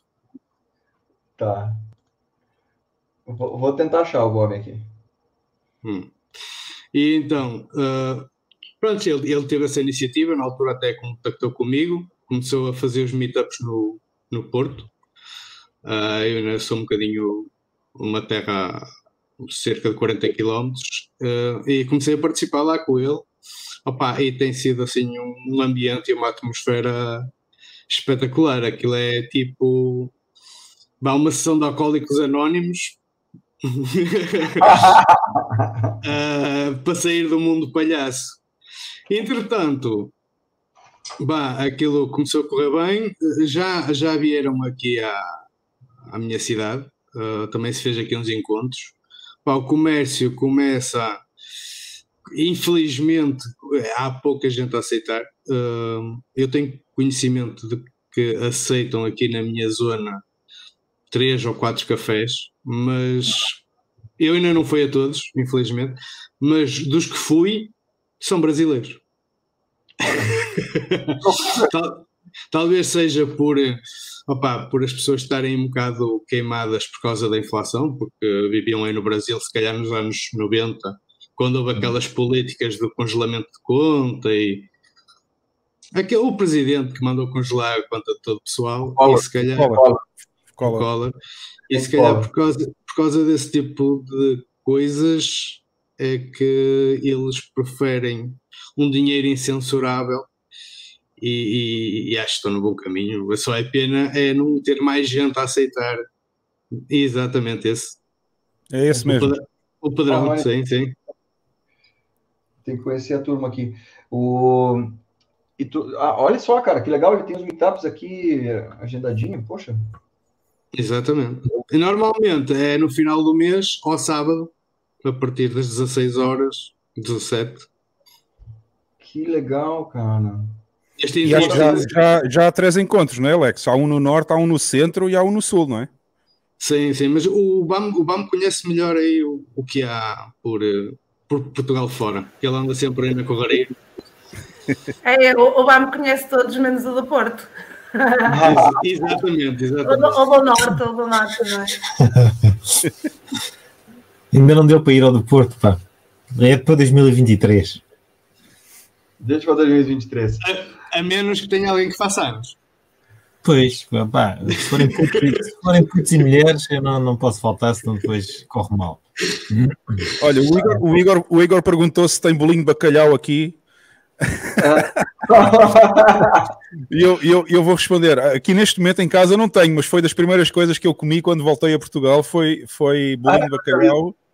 E, e foram, como a gente chama aqui, os salgadinhos. Foi a coxinha do frango, foi o, foi o bolinho de bacalhau, essas coisas todas. Mas ele perguntou em El Salvador, se tem lá em El Salvador. Ah, é, não, em El Salvador não, não. Em El Salvador não. Por isso é que eu, assim que cheguei a Portugal, fui logo a um café e fui logo comer o, uns salgadinhos também. Mas agora tem, que o Hugo é bom cozinheiro.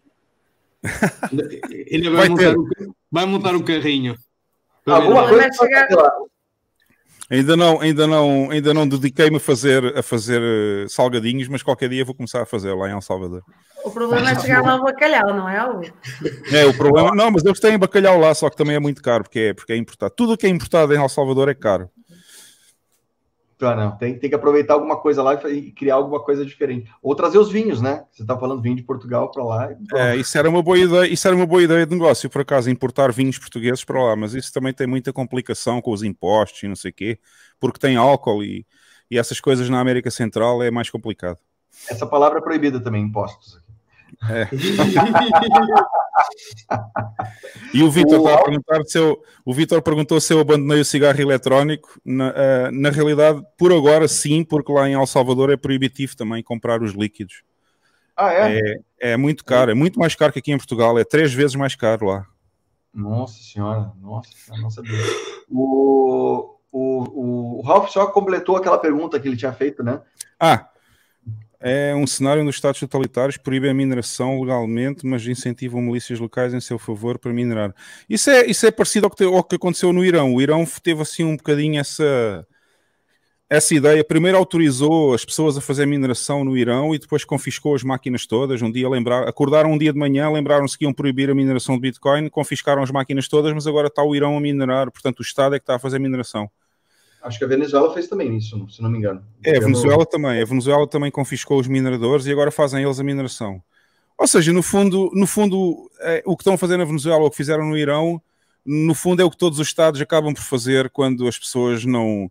Quando as pessoas permitem, no fundo, é, é, como é que eu vou explicar? Quando as pessoas permitem que o Estado faça aquilo que quer e que imponha a sua vontade pela força, é o que acaba por acontecer, que é roubar os cidadãos e, e tentar engordar o mais possível porque é para isso que serve o Estado. O Estado não serve para mais nada se não prejudicar os cidadãos e engordar para os amigos poderem comer todos à vontade. É, nós estamos vivendo uma, uma, uma, coisa bem maluca agora no Brasil, então uh, não me assusta nada, assim, me assusta não. Espero, estou já aguardando aqui algumas coisas cada vez mais totalitárias que estão acontecendo, na, principalmente na parte uh, do, do, do do, dos juízes aqui, tá, a gente está tendo algum, algumas arbitrariedades que são que assim que eu não lembro de ter visto na minha vida aqui no Brasil. Tem coisa uhum. acontecendo uhum. agora que eu não, não não me lembro de ter visto. Uh, e a gente está caminhando assim de alguma coisa meio assustadora. Talvez isso de alguma forma ajude a população a olhar com outros olhos o Bitcoin. Espero que não precise chegar nesse ponto, tipo Argentina, sabe? Uh, mas, mas eu tô, tô um pouco assustado aí com o que, que vai acontecer. Já estava assustado na época do mundo, agora, agora a gente vai ter, estamos com situações bem ruins aqui no Brasil. Mas olha, acho que tinha ficado uma pergunta no ar, que era como é que nós víamos a, a adoção de Bitcoin, em, cada um nas suas zonas em Portugal. Faltou vocês já dois. agora, já agora para referir que eu sou natural da zona sul de Portugal, portanto sou o oposto da Carla e do Lex, eles estão lá em cima na pontinha do norte e eu estou cá embaixo na pontinha do sul. Uhum. É, e aqui embaixo não há, tirando três ou quatro restaurantes em toda a zona sul de Portugal, eu conheço três ou quatro restaurantes que aceitam Bitcoin. E, e depois há um idiota que tem a mania, que é o da família Bitcoin, que tem a mania que é Bitcoiner, mas é um shitcoiner. E que, ah. e que gosta de chamar a atenção para o bar dele. Ele comprou, é um holandês que vive aqui embaixo, no, aqui na Zona Sul, montou um bar na praia e chamou-lhe Bitcoin Bar, mas no fundo ele é um shitcoiner e só usa o nome da Bitcoin para chamar a atenção das pessoas. Uh, tirando isso, Portugal é, infelizmente, tenho que dizer isto. Eu não gosto de dizer estas coisas sobre o meu país, porque eu, apesar de tudo, gosto muito do país, só não gosto dos governos e do Estado, uh, que estão a governar corruptamente o país agora, obviamente, mas em Portugal, infelizmente, há muitos shitcoiners em Portugal. Há muito poucos, há muito poucos bitcoiners a sério, maximalistas, como nós, do uhum. podcast, uhum. como o Tiago e o Objeto, e as pessoas que vão aos encontros do Norte e do Centro e do Sul. Uh, mas uhum. são muito poucos, comparativamente, em termos percentuais com os shitcoiners. Em Portugal há muito shitcoiner. E isso é uma desilusão para mim, também foi um dos fatores que me levou a sair de Portugal e ir para El Salvador. Como é que é o nome, tipo, novamente, do canal, é do, do objeto e do... Aceita Bitcoin.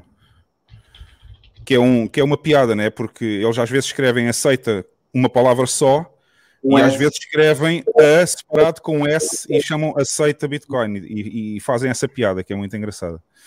Não, maravilha. É, mas no YouTube é fácil encontrar. Escreve aceita Bitcoin que aparece aí. Com, com o C. Só, só, só, uma palavra no, no YouTube. Está aqui, ó. Aceita. É, é, é. E depois eles têm um, têm um, têm um thumbnail que diz aceita, aceita que dói menos. aceita que dói menos. É. Esse canal é muito bom, esse canal é muito bom. O Tiago e o Objeto têm uma, um conhecimento brutal. O Tiago tem um conhecimento brutal sobre a tecnologia em si do Bitcoin e também tem muito conhecimento sobre a economia em geral. E o Objeto é um estudioso da escola austríaca e, e, e sabe muito sobre a economia da escola austríaca. Eles têm conversas muito boas. Infelizmente é um canal que não tem tido, que não, não, não tem o crescimento que merece, digamos assim. Sim, e, sim, sim, sim. E já agora convido as pessoas também a seguirem o canal deles, porque é muito bom. Pô, que legal. Já, já estamos com algumas excelentes indicações aqui. Só, e são os únicos fazer... dois. Já agora, são os únicos dois canais maximalistas em Portugal. É o Aceita Bitcoin e é o F Money com o podcast Don't Trust Verify. Só para, só para fazer aqui um parênteses no meio, um, nota-se que os canais maximalistas ou dedicados só ao Bitcoin têm sempre muito poucos inscritos porque ainda é muito cedo. É, é, ainda é muito cedo, ainda estamos numa fase muito cedo, por isso é normal que às vezes os canais tenham muito poucos é inscritos. Muito cedo, não tem, não tem divulgação de patrocínio de ninguém, essas coisas. Exatamente, exatamente. Já, não, mas não é por falta de propostas, porque eu recebo, por semana, recebo duas ou três propostas para fazerem hum. patrocínio no canal. Aliás, uma já foi até discutida com o pessoal do painel uma vez, porque até achei que poderia ser viável ter esse patrocínio, mas depois chegamos à conclusão que não valia a pena. Mas a grande maioria, 99% das propostas que eu recebo de patrocínio para o canal são shitcoins. Pois é. é e eu não, vou, eu não vou nunca aceitar um patrocínio de shitcoins num canal maximalista de Bitcoin. Sim, com certeza, com certeza. Quando um não, dia aparecer uma empresa, uma empresa legítima de Bitcoin só, como por exemplo uma Swan Bitcoin, por exemplo, se eles quisessem patrocinar o canal, eu aceitava, obviamente, porque a Swan Bitcoin é do Corey Clipston e, e e toda a gente sabe que ele é um maximalista, portanto, aí poderia ser viável. Agora, vocês não, é. vocês não imaginam, vocês não imaginam o dinheiro que eu já deitei fora por não aceitar esses patrocínios.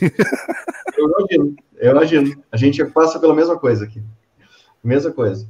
Mesma coisa. Eu tenho, eu tenho. Eu até queria perguntar para vocês o seguinte: porque no meio do, do meio do ano, diante do começo do ano para cá, quando começou a guerra, principalmente, uh, eu e a Kátia conversamos muito sobre uh, como que seria o final do ano aí em Portugal. Eu, aliás, desculpa, eu não sei que o Bam não falou ainda, né, sobre a região dele. Desculpa, Bam. Depois a gente entra nesse assunto que eu estou falando agora. Como é que tá aí? O Bam já, o Bam, o Bam já, já está mais para cá. para quem não sabe, para quem não sabe, o Bam já adormeceu em dois podcasts que a gente fez.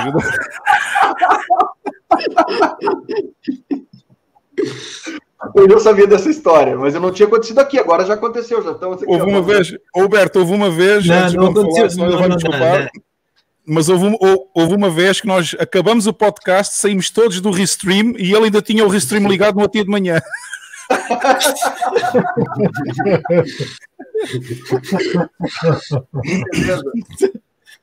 Foi que que é? Às vezes não dá. Mas hoje não aconteceu ainda, não estava a dormir. Né? Que hoje é tarde, né, é... né, cara? Estão aí, já são. Mas já não falta muito, já não falta muito. Mas conta pra mim. Já não falta é muito, é tarde aqui. É uma da manhã já. Yeah. Acorda bom, Regina já está te acordando. Não, tens, tens que convir, Roberto, que este, este podcast é muito sui generis.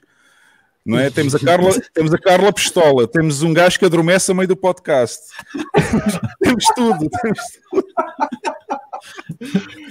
Vocês não sabem, mas uh, uma vez num, numa. Agora já não sei se era num Spaces no Twitter, ou, acho que era um Spaces no, no, Twitter ou no Telegram, agora já não me lembro. Com um gajo, com um americano que é o, o Pubby. O Pubby, o gajo, o gajo é que estava a fazer, é que estava a hospedar aqueles, aqueles Spaces ou Telegram, já não sei o que, que é. Acho que era Spaces. Uhum. E então ele estava, ele pronto, ele ia dando a palavra aos vários, aos vários intervenientes, havia malta que entrava e falava um bocadinho e tal. Uh, e eu também estava a participar no programa, estava a participar no programa e ouvia o pessoal a falar, e ele, a dada altura, deixou de falar. E as pessoas, pronto, continuaram a falar e tal, tal.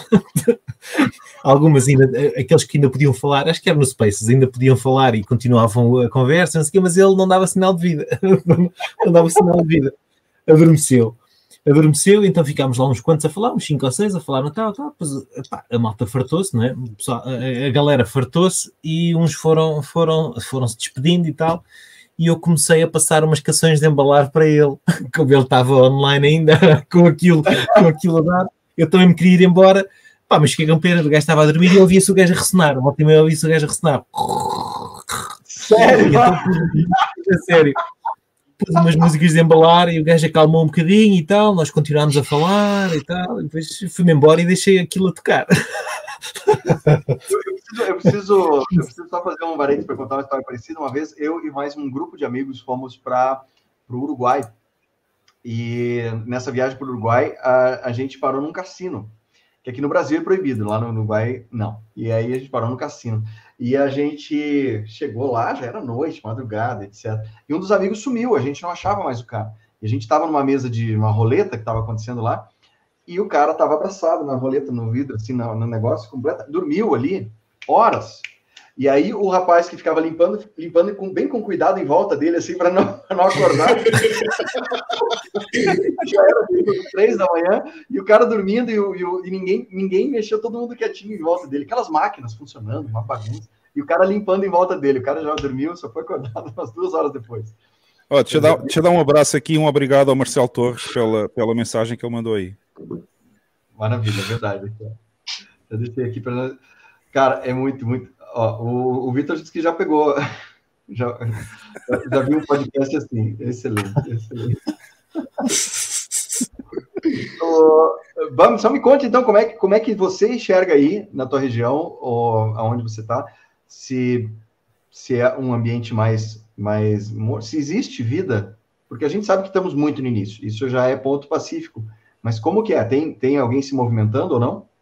Hum, é, eu não creio, eu não, não conheço. Não creio. Não há aqui, à volta de mim, não há negócios nenhums que aceitem Bitcoin. Uh, e se houverem Bitcoiners, também não, não, não é público, não é, não é conhecido, eu não, eu não conheço. Uh, eu até queria perguntar. É? Eu também tenho alguma, eu também tenho alguma, tenho alguma, quer dizer, tenho alguma cautela na forma como como me apresento, não é? Não, não me apresento propriamente como um Bitcoiner quando conheço alguém, senão então dizer, já parecemos malucos normalmente, quer dizer, se começamos por aí, nem dá. Mas, uh, mas não, para que eu saiba, não, ainda eu acho que ainda é cedo, ainda vai demorar algum tempo. Sim, sim. Eu, eu até pergunto pelo seguinte: como eu conversei, a gente conversou muito, conversei com a Kátia bastante, e, e ela temia, e teme ainda muito consequências aí de de energéticas e da guerra e tudo mais, que era uma situação que, que, uhum. que vocês aí vão, vão sentir na pele antes, muito antes do, da, da gente, né, que está mais distante, se é que vai ter reflexo, espero que não, mas existia aí um, um, um receio muito grande em termos de, de da parte de energia, de economia e tudo mais.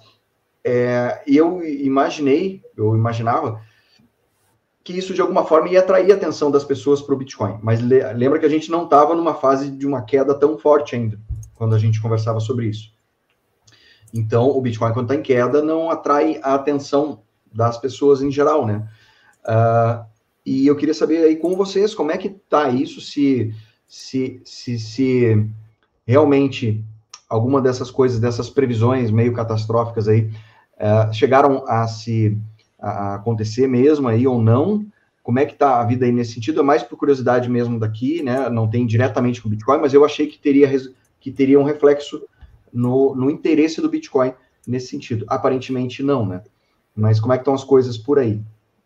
Epa, eu, eu acho que as consequências mais diretas uh, seriam talvez no, no, custo da energia, sobretudo nos combustíveis, uh, na gasolina, no gasóleo, no gás natural, mas eu não, quer dizer, os, os preços, houve uma altura no, na primeira metade do ano que aumentaram bastante, mas ultimamente os preços, até, pelo menos na gasolina e no gasóleo, têm descido e os preços são, são mais ou menos uh, semelhantes aos que estavam no, no, antes de, do início da guerra. Uh, em termos de energia, algumas empresas energéticas têm ameaçado. Falhou. Anunciaram até entre 20% a 40% de, de aumentos, mas, mas ainda não se verificaram e não, e não sabemos se vão verificar ou não. Não, não sei. Mas em tudo o resto, nota-se nos alimentos nota-se uma, uma subida de preços muito, muito grande, mas, mas lá está. Eh, eu não sou da opinião que essas coisas tenham tido influência direta da guerra ou, ou que tenha sido a maior contribuição tenha sido a guerra.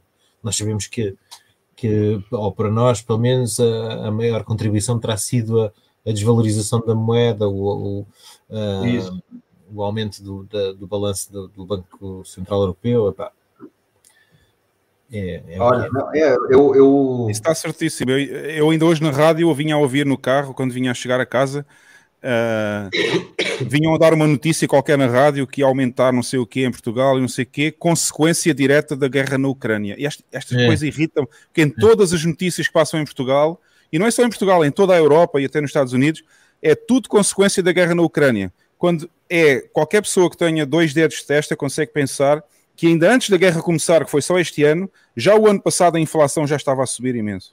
Uhum. E portanto não tem nada a ver com a invasão da Ucrânia, não tem nada a ver com guerra na Ucrânia e esta narrativa de que o Putin é a culpa de tudo é do Putin neste momento no mundo, a culpa de tudo o que há mal é, é, é, é o Putin que invadiu a Ucrânia.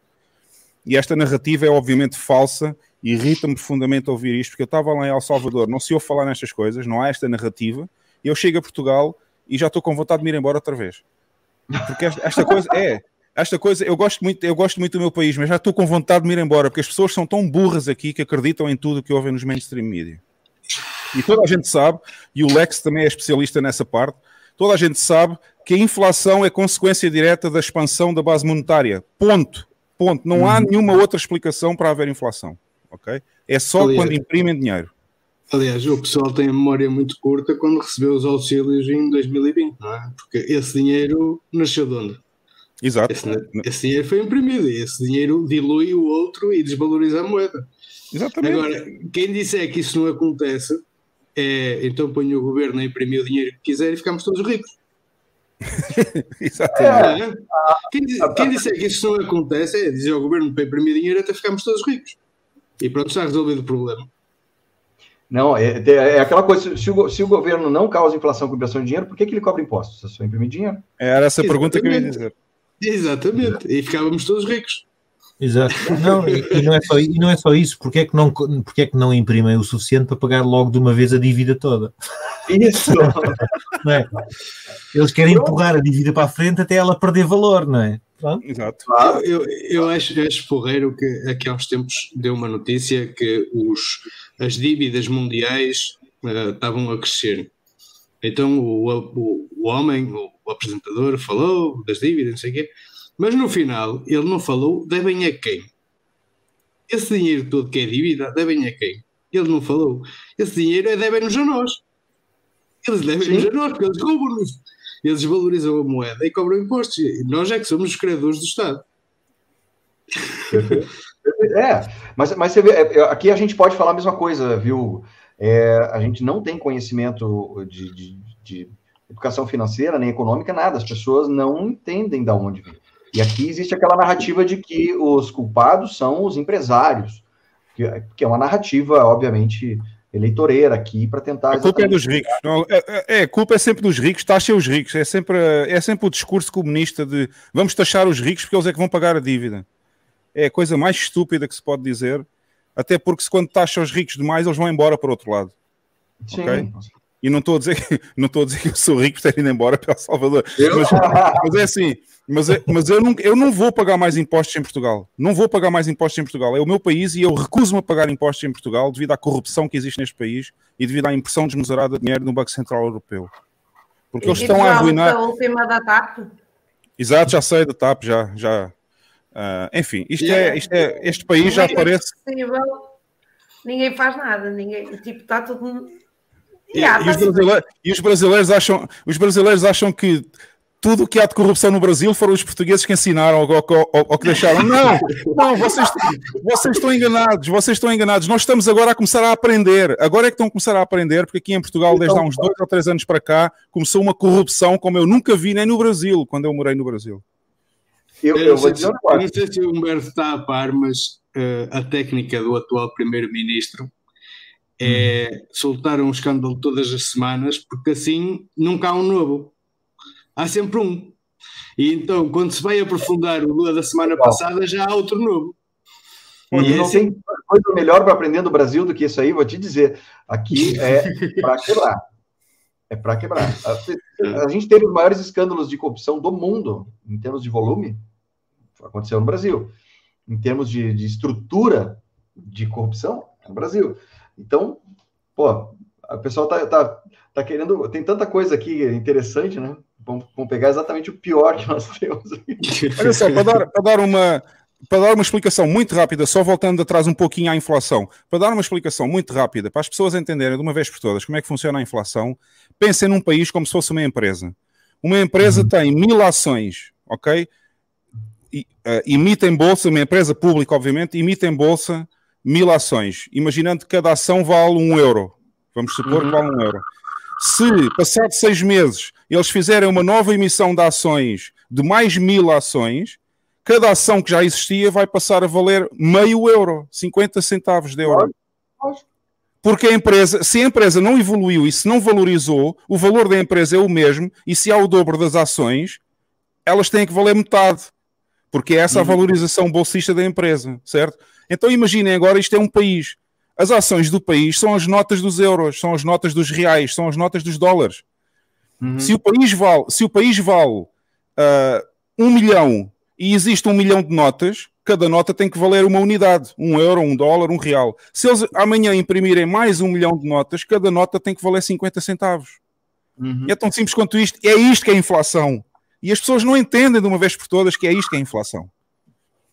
E, aliás, são, são parênteses, porque tivemos fechados, mais ou menos fechados, 2020, 2021, e as empresas não produziram praticamente nada, porque a economia estava parada, e o dinheiro que foi espalhado exatamente no mercado para, para aquecer. É exatamente o que o Hugo está, está a explicar. A, a, a, tempestade perfeita, né? Diminuição é. da produção, diminuição da movimentação econômica e aumento da base monetária ao mesmo tempo. Por isso é que estamos nos 10%. É tudo junto, é tudo junto. Portugal tem a 12 maior dívida do mundo. Como é que um país com este tamanhozinho de merda, meu? Um país tão pequeno tem a 12 maior dívida do mundo. Temos que ficar no, é que é no, top, no, no, no, top 20 em alguma coisa também. Exato. Assim, é? Neste caso, no top 12 até. Estamos no top 12 alguma Sim. coisa. Pai, mais um bocadinho estamos no top 5. O Costa ainda só agora começou. Cara, portanto, é, é... portanto para, para, o pessoal do Brasil que está a ver o podcast, esqueçam, nós aprendemos corrupção com os outros, porque até há 3, 4 anos atrás a corrupção em Portugal era mínima. Nós estamos agora a descobrir o que é corrupção. Nós não ensinamos nada no Brasil, nós fomos aprender também no Brasil. Mas olha que o Brasil agora com esta viragem, esta viragem à esquerda, com o Lula no poder, vai ser, eh, vai ser complicado. Pois vai, vão, pois vai. vão desvalorizar a moeda, vão ter inflação alta novamente. E não só, e vão, e, vão, e vão contrair novamente muita dívida com, com, sim, sim. com o FMI. Sim. E o Brasil, o Brasil vai voltar atrás 30 anos. 30 anos e vão, e vão começar com a, mesma, com a mesma história que se começa a assistir na Europa e nos Estados Unidos, que é uh, uh, os terroristas, os terroristas supremacistas brancos e não sei o quê, são terroristas domésticos. Isso vai começar, essa, essa retórica vai começar outra vez. Cara, e, é... recuso, e outro motivo, outro motivo pelo qual eu me recuso a pagar impostos neste país é porque todo o dinheiro que nós pagamos de impostos neste país agora está a ir para a Ucrânia. Sim, sim. Está a ir para ajudar a manter uma guerra que ninguém quer, mas que eles querem. A União Europeia e os Estados Unidos querem manter esta guerra, querem destruir a Ucrânia para ver se conseguem atingir a Rússia. Isto é das maiores farsas que existe no mundo hoje em dia. É esta guerra na Ucrânia, que toda a gente acha que os ucranianos, coitadinhos, é que foram invadidos, quando esta guerra foi provocada pelos Estados Unidos. Anda a ser provocada há oito anos pelos Estados uhum. Unidos. E nós estamos a pagar impostos para a União Europeia estar a mandar milhões e milhões de euros para a Ucrânia para comprarem armas, para manterem o país numa guerra que já devia ter acabado há imenso tempo. Se eles tivessem cumprido os acordos que fizeram, os acordos de Minsk. Era tão simples quanto isto. Não. E assim, olha, olha como a gente está. Uh, as, as, eleições, como a gente está enxergando aqui agora. olha, o Vitor, olha, olha o que o Vitor escreveu aí. não perde. O Vitor não perde uma. O Vitor não perde uma. tá tendo êxodo de ucranianos aí. O, mas tu pensa, cara, é, não é possível confiar hoje é, em, em, eleições limpas em, nem nos Estados Unidos, nem muito menos no Brasil. Aqui vocês, não sei, se vocês chegaram a acompanhar, mas é, é assim, é, é, é de uma forma escrachadíssima que foi feito a, a, a quantidade de questões de, de, de, suspeitas de fraude é super, super, super uh, uh, questionável. Vou, vou tentar ser menos agressivo. Mas eu, não, tem que ser tóxico. tem que é, ser tóxico. Foi uma bandidagem, assim, ó. O que está acontecendo aqui foi, foi, ele foi colocado, existe uma, uma estrutura para colocar uma narrativa que já tinha sido expurgada, ela foi feita sob medida, e a impressão que eu tenho, e aí os reflexos da Europa que eu vou chamar, a impressão que eu tenho que, é, que, que isso é, é, é, é que está sendo manipulado de, pelo, pelo, pelo Fórum Econômico, pelo sei lá quais poderes aí, mas que está muito. Cara, tá tão absurdo assim, o consórcio de mídia, a parte do, do, do, do, do judiciário parte de, do, do, do, judiciário brasileiro, uh, assim, está sendo feito de uma forma tão absurda e escrachada, sem a menor consideração pelo que está acontecendo com o povo, que não dá para acreditar de que houve uma eleição é, real aqui e, e, a gente está tendo que engolir isso. E o Brasil é um povo muito pacífico. É, as manifestações estão super light aqui. Ou seja, não tá tenho deixando... qualquer dúvida, eu não tenho qualquer dúvida que essa, essa eleição no Brasil é assim, não tenho provas, mas também não tenho dúvidas que essa eleição uhum. no Brasil foi roubada. Sim. Não tenho dúvidas sobre isso. É, é, é, óbvio, é óbvio que o Lula, sendo apoiado pelo, pelo World Economic Forum, pelo, pelo Fórum Económico Mundial, como vocês dizem aí, uhum. é óbvio que essa eleição foi roubada e foi controlada pelo, pelo, pelo Schwab. O Schwab tem interesse em que o Lula fique no Brasil, obviamente, para, para contrair mais dívida ainda. Uhum. Mas, mas, mas olhem uma coisa: qual é a diferença? Não há diferença também, é verdade. Mas o outro, não. pelo menos, não dá tanto nas vistas. Se calhar o outro não atrasava tanto o país. Ai, não, que ele atrasou bem também. Oh, oh, ele atrasou algumas bem. coisas, algumas coisas. Aliás, algumas... ele facilitou muito o trabalho ao socialismo, portanto. Foi um facilitador. É, é, que, assim, economicamente, a gente teve um, um, algumas mudanças positivas aqui que puder, que estavam. Não, não deu tempo assim de, de ter resultado, na minha opinião, mas que assim, pelo menos estavam caminhando para um pouco mais de liberdade, um pouco menos de Estado. Era isso que eu acho que talvez nesse ponto, assim, que eu acho que a gente talvez consiga. Mas isso, é... isso não, não existe, porque a única coisa que não é controlada no mundo é a Bitcoin só. Concordo, concordo. Para nós, para nós que pensamos dessa forma, a diferença de governo é zero. Mas em termos econômicos para a população, assim, a gente tá tendo, teria um pouco mais de liberdade, uh, um pouco menos da mão pesada do Estado, que vai acontecer o oposto agora.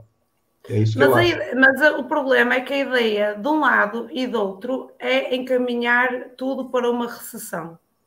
Para ah, poder, tem... para a recessão final, digamos assim, uh, para poder então implementar-se o resto do controle, que seriam os créditos sociais e and so on and so on. Portanto, eles é. estão todos orientados para um só objetivo, que é esse.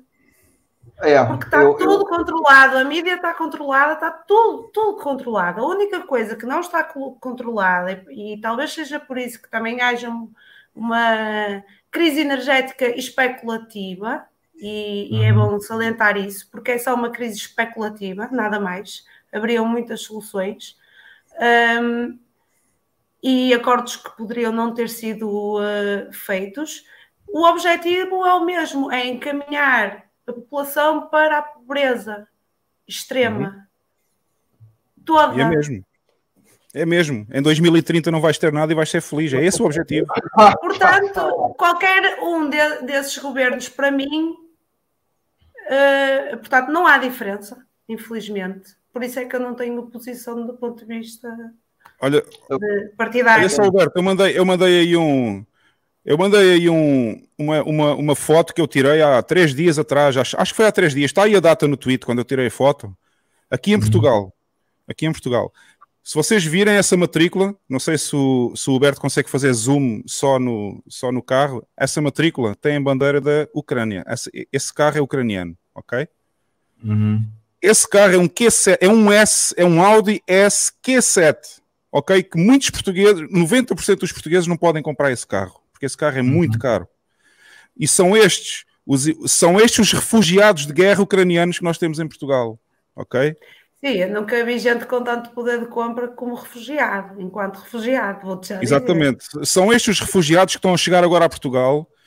Uh, ou seja, esta farsa, esta imagem demonstra a farsa que se passa na Ucrânia, que é as pessoas pobres na Ucrânia são obrigadas a ficar pelos batalhões Azovs para irem lutar contra os russos e morrerem todos no campo de batalha. E os ricos da Ucrânia que estão a receber o dinheiro da União Europeia vêm para Portugal com os Audis. Mas é lógico. É lógico. Okay? Esta, esta, é a realidade, esta é a realidade da guerra na Ucrânia, por isso que eu me recuso a participar nos impostos em Portugal para não participar nisto que está aqui à nossa frente, esta foto. Porque não é só este, eu já, eu já vi muitos mais carros ucranianos uh, assim deste nível, deste nível de carro, que chegou a Portugal como refugiado de guerra. Uhum. E, é esta e nem vergonha. deve precisar de é legalizar, esta... vou-te já dizer, como são ucranianos e a guerra nem deve ser necessário. E pior, e pior, se calhar ainda estão a receber ajuda. Se calhar ainda estão a receber ajuda para estar claro, aqui. Claro, sim, sim, aqui, aqui na minha cidade também se vê. Também se vê a BMW e carros de luxo, sim, ucraniano, matrícula ucraniana carros e vidas. Portanto, esta é a farsa, esta é a realidade da farsa que nas notícias obviamente não passa, não é? Estas, isto não passa nas notícias mainstream em Portugal. Em Portugal só dizem uh, coitadinhos dos ucranianos porque o Putin foi lá e bombardeou as centrais todas de energia, arrebentou com a energia toda do país e as pessoas estão a morrer de frio e de fome. Eu não estou a ver esse aí a morrer de fome. Não, eu estou a ver a morrer os pobres, eu vejo os pobres a morrer lá na guerra e vejo os ricos a receberem o dinheiro da União Europeia para vir para Portugal. É isso que eu e vejo. O, e o ridículo é que o que eu vejo, o que tu vês, o que o Lex vê e o que o Guam vê, o que nós vemos é aquilo que os outros veem, mas estão em estado de negação e continuam a, a querer eh, fazer isto. Vocês têm outros meios de. Vocês têm outros meios de divulgação de que não seja mídia tradicional, que tenham peso no, no, em Portugal ou não? Em, em, em, Portugal é muito fraco nesse aspecto. É muito fraco, mas eu, tô, mas eu vejo um canal que é o Redacted, que acho que a gente já falou aqui no, aqui no teu podcast. Sim. Eu vejo o Redacted, que é um canal uh, com dois jornalistas independentes americanos que vivem cá, cá em Portugal, no Porto, e eles dizem as notícias tal e qual como elas são, ou seja, eles dizem a realidade do que está a passar na Ucrânia. Só que as pessoas, como são em inglês, não é? A notícia é em inglês, e se calhar em Portugal ainda há muita gente que prefere ver as notícias em português, continuam a ver as notícias do Estado, as notícias dos canais do Estado e dos canais Novela. privados cá, que no fundo são os mainstream media que passam a narrativa do Estado, como é óbvio, não é? Que, é, que é o que aqui, acontece. Aqui, aqui também há agora há uma iniciativa, ou dá um ano para cá, uma iniciativa que é um jornal que se chama Página 1, que é totalmente online. Ah, esse sim. E eles também é até tiveram... ser comprado, Lex. É até ser comprado. Ah, para, já, para já eles têm feito um trabalho porreiro uhum. porque eles foram muito na questão da, da pandemia e o que, o, que, o que a DGS tentava esconder, os números que eles tentaram esconderem. Entretanto, até meteram algumas ações uh, em tribunal contra a própria DGS. Ah pá, e para já são meios independentes. Aliás, uhum. eles for, foram, foram humilhados praticamente pela, pela Media Stream. É, esse, É, mas é, é, exatamente. Mas eles fazem mais publicação tipo jornal mesmo. eh, Eles têm um blog. website, eles têm um website também, página 1. Uhum. Tá. E eles estão muito em cima desse tipo de, de- de acontecimentos. É. Eu, eu- se, vocês, se vocês, por curiosidade, quiserem ver aqui, é, tem uma. um- um- que é um dos poucos aqui que eu acho que está conseguindo fazer um jornalismo um pouco menos. menos chama Revista Oeste, também, que eu, que eu, que eu gosto de acompanhar, porque é, assim, poucos lugares que tu vê o pessoal falando, falando um pouco mais abertamente, porque os outros canais maiores de, de mídia um pouco mais mainstream, é, que começaram a começaram a ser literalmente censurados, de verdade. Uhum. Não pode falar a palavra, não pode falar que o Lula é, foi preso, não pode falar que. Não pode falar nada. Então tá, tá bem ridículo. Tá bem, Deixa-me bem só, ridículo. interrom- deixa, deixa só interromper. Eles são tão. eh, bah, eles são tão independentes que eles aceitam doações em Bitcoin também. Ah, é verdade, é. O página 1 aceita doações em Bitcoin. Eles têm tipo Olha um. Pix, que aqui em Portugal se chama o MBWay, e eles aceitam também em, eh, doação em BTC. Olha, tu sabe que isso é uma das coisas que eu, é, é uma ideia que eu acho que eu vou entrar em contato com eles. É claro que provavelmente ninguém vai, nos- vai nos ouvir, mas podemos, podemos fazer isso ainda. Bem legal. Deixa-me só, deixa só também fazer um disclaimer. Quando eu digo, quando eu falei agora há pouco desses ucranianos que têm vindo para cá depois da guerra, atenção, eu não estou a dizer que em Portugal não há ucranianos mais pobres. É óbvio Sim, que há ucranianos mais pobres, só que eles já, eles já cá estavam antes da guerra. Já havia uma grande comunidade ucraniana em Portugal, que eram pessoas mais pobres e que vieram para Portugal muitos anos antes da guerra começar, porque queriam uma vida melhor, tudo bem. Também há ucranianos pobres em Portugal. Agora, o que se tem visto recentemente é que só vêm para cá os que têm muito dinheiro. Porque agora os pobres já não são autorizados a sair do país, eles têm que lutar lá contra os russos.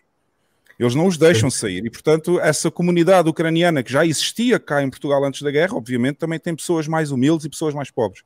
Mas neste momento, desde o verão deste ano, ou desde abril ou maio deste ano até agora, só se tem visto imigração rica para cá. São os que podem fugir da guerra. Os outros não, os outros eles não deixam vir. Não deixam ver. Não, e essa é a única coisa real na, na guerra. São as vidas que se estão a perder, as vidas ceifadas e hum, mais uma repetição na Europa daquilo que foi a Primeira e Segunda Guerra Mundial, no sentido de quem é, não interessa se há defesa no país ou não, o pobre é carne para canhão e é esse que vai para a trincheira, primeiro lugar, para, Se livrar. para ser limpo. No entanto, no, no entanto o BAM Não há respeito pela vida humana. Não há respeito pela vida humana. Não há, claro que não há, e especialmente da parte dos americanos, que foi quem instigou isto tudo. Esta situação toda na Europa foi novamente instigada pelos americanos. Por nenhum dos lados, americanos, russos. Ah, só por eh, interesses económicos, porque queriam acabar, com, queriam acabar com o fornecimento de energia da Rússia para a Europa, porque querem ser eles a fornecer energia três vezes mais cara à, à Europa. É tão simples quanto isto. E as pessoas não percebem isto e não, não conseguem, só ouvem as notícias mainstream e não conseguem pensar com o seu próprio cérebro para perceber o que é que está por trás de tudo isto. Mas, no é o entanto. No entanto, temos ali o Obama, o Obama ali em cima disse que aceitava receber três ucranianas para ajudar.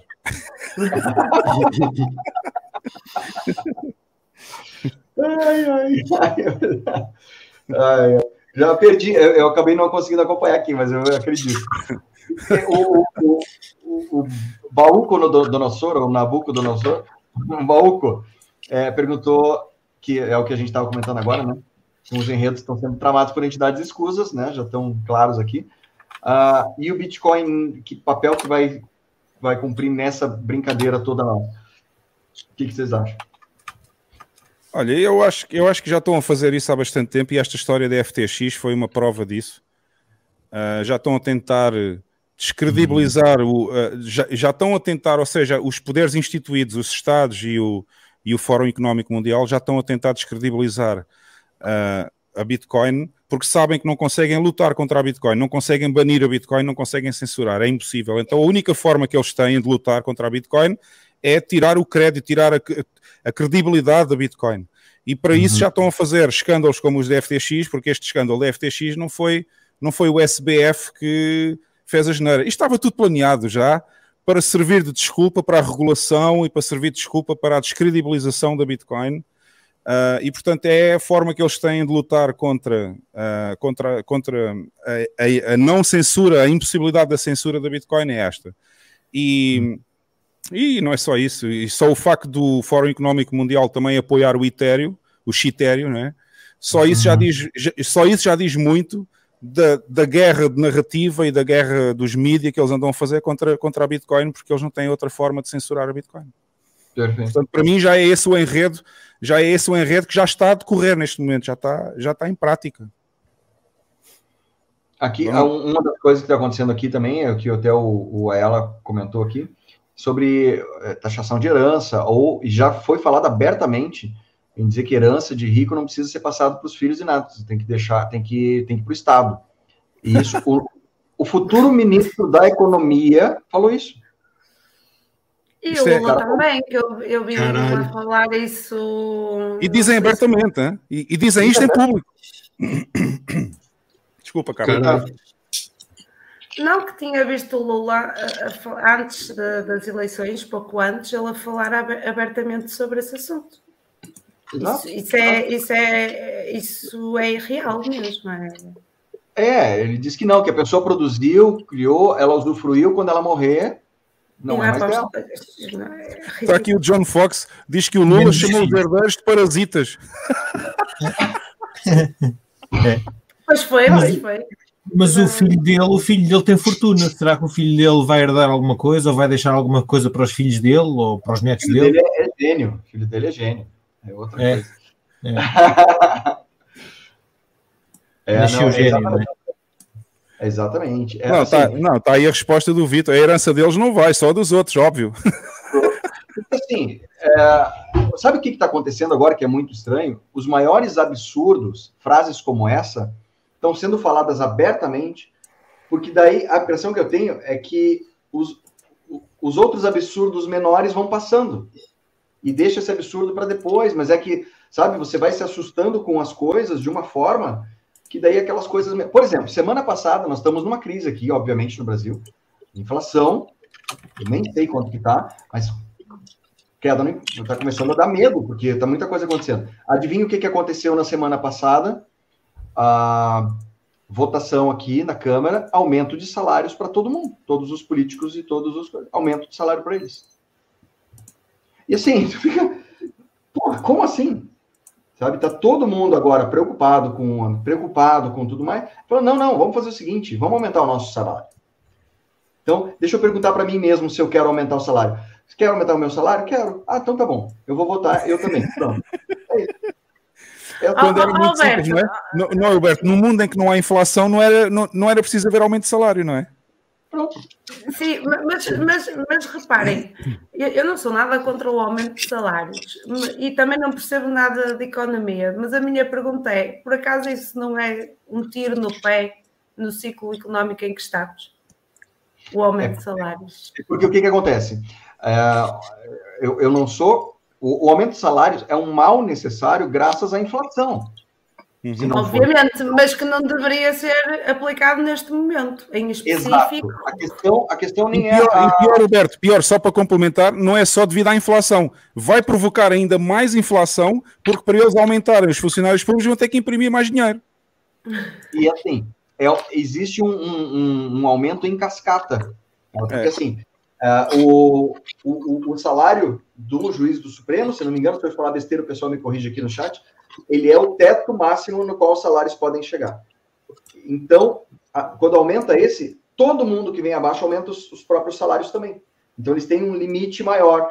E, assim, o salário deles vem de nós, aonde está todo mundo perdendo volume financeiro, porque está tudo mais caro e os salários não aumentam assim na população em geral. Para eles fazerem isso, vão precisar aumentar impostos. Entende? É, é, um, é um, não existe dinheiro do Estado, existe dinheiro do contribuinte. Aumentar impostos, aumentar impostos e imprimir mais dinheiro também. É, e, e, imprimir dinheiro, aumentar impostos embutidos nas coisas, porque eu não sei como que é aí, mas aqui a gente paga imposto em absolutamente tudo. Tudo. Um carro comprado aqui, o Hugo morou aqui no Brasil, um carro comprado aqui, também, se não me engano, posso falar bobagem aqui em termos de tempo, mas assim, ó, 40% do valor dele é imposto. É, em Portugal é parecido. Mas em é, Portugal nós. É, mas tu ainda mas, tens um de circulação depois aqui. Não, exatamente. Não, mas em, mas em Portugal ainda temos uma coisa que nós ainda conseguimos ser mais corruptos que no Brasil. Que é, existe uma lei em Portugal que não pode haver dupla tributação. É, ou seja, não pode aplicar um imposto sobre outro imposto. Mas em Portugal nós temos o imposto automóvel e depois temos o IVA sobre o imposto automóvel. IVA o quê? Como, o IVA é, o IVA é como se fosse o VAT nos Estados Unidos, o, o, o VAT. É o IPVA, provavelmente, aqui. Não, é o imposto sobre as compras. Tudo tudo, tudo tem IVA. Ah, tem IVA. entendi. Aqui é, é, é ICMS, algo assim. Então, não, mas então ó, o que é que acontece? A União Europeia, a União Europeia já, já, já informou Portugal que nós temos que respeitar a nossa própria lei e não podemos cobrar um imposto sobre o outro imposto. Mas Portugal anda a pagar multas à União Europeia todos os anos porque o que eles ganham com essa cobrança dupla de imposto é maior do que a multa. Compensa. É, compensa. Então eles, eles, andam a fazer isto há mais de 30 anos que a União Europeia disse que não podiam fazer dupla tributação e eles continuam a fazer e a pagar a multa todos os anos. O, o crime compensa, não é? O crime compensa. É, o crime compensa. Se for o rei. No Brasil. O, o, as, o, o que é pago aqui quando um corrupto é pego é muito menor, muito menor do que o produto do roubo. Então compensa muito. Aí o cara vai preso, dá um tempinho ali, ele já é solto, e assim, o cara, o cara roubou um bilhão, ele paga 100 mil de multa, fica preso lá uns seis meses, e é solto. E ele está livre, limpo, sabe? Foi banhado pela, pela graça divina, está livre como uma pessoa que não e, deve nada. E com o dinheiro lavado. Lavado, pronto. Já paguei a dívida com a sociedade. Mas eu só queria voltar um bocadinho atrás quando. Olha, está aí o Rolf, o Rolf está a dizer que o IVA é o IR no Brasil. É o imposto de renda.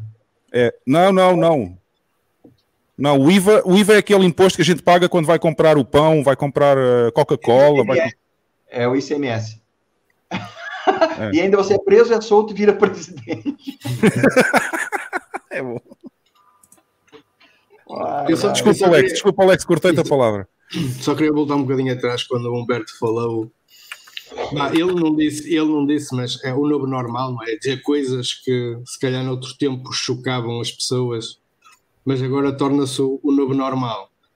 E, e, e uh, o que vivemos, não sei se pode dizer, a fake mia que vivemos em 2019 e 2020 foi um, um ataque de engenharia social ao povo, às uhum. pessoas, para as pessoas levarem as coisas de bom ânimo, tipo sair rua e ir preso, não, é?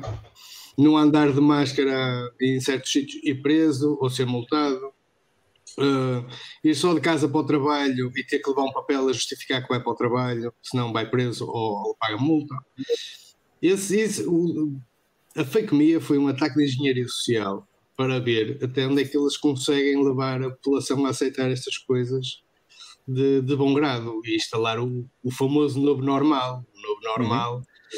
é eles dizem o que lhe apetece porque opá, não há consequências, não há, não há ninguém que oponha, não há ninguém que diga nada. Não, é, foi muito, muito né?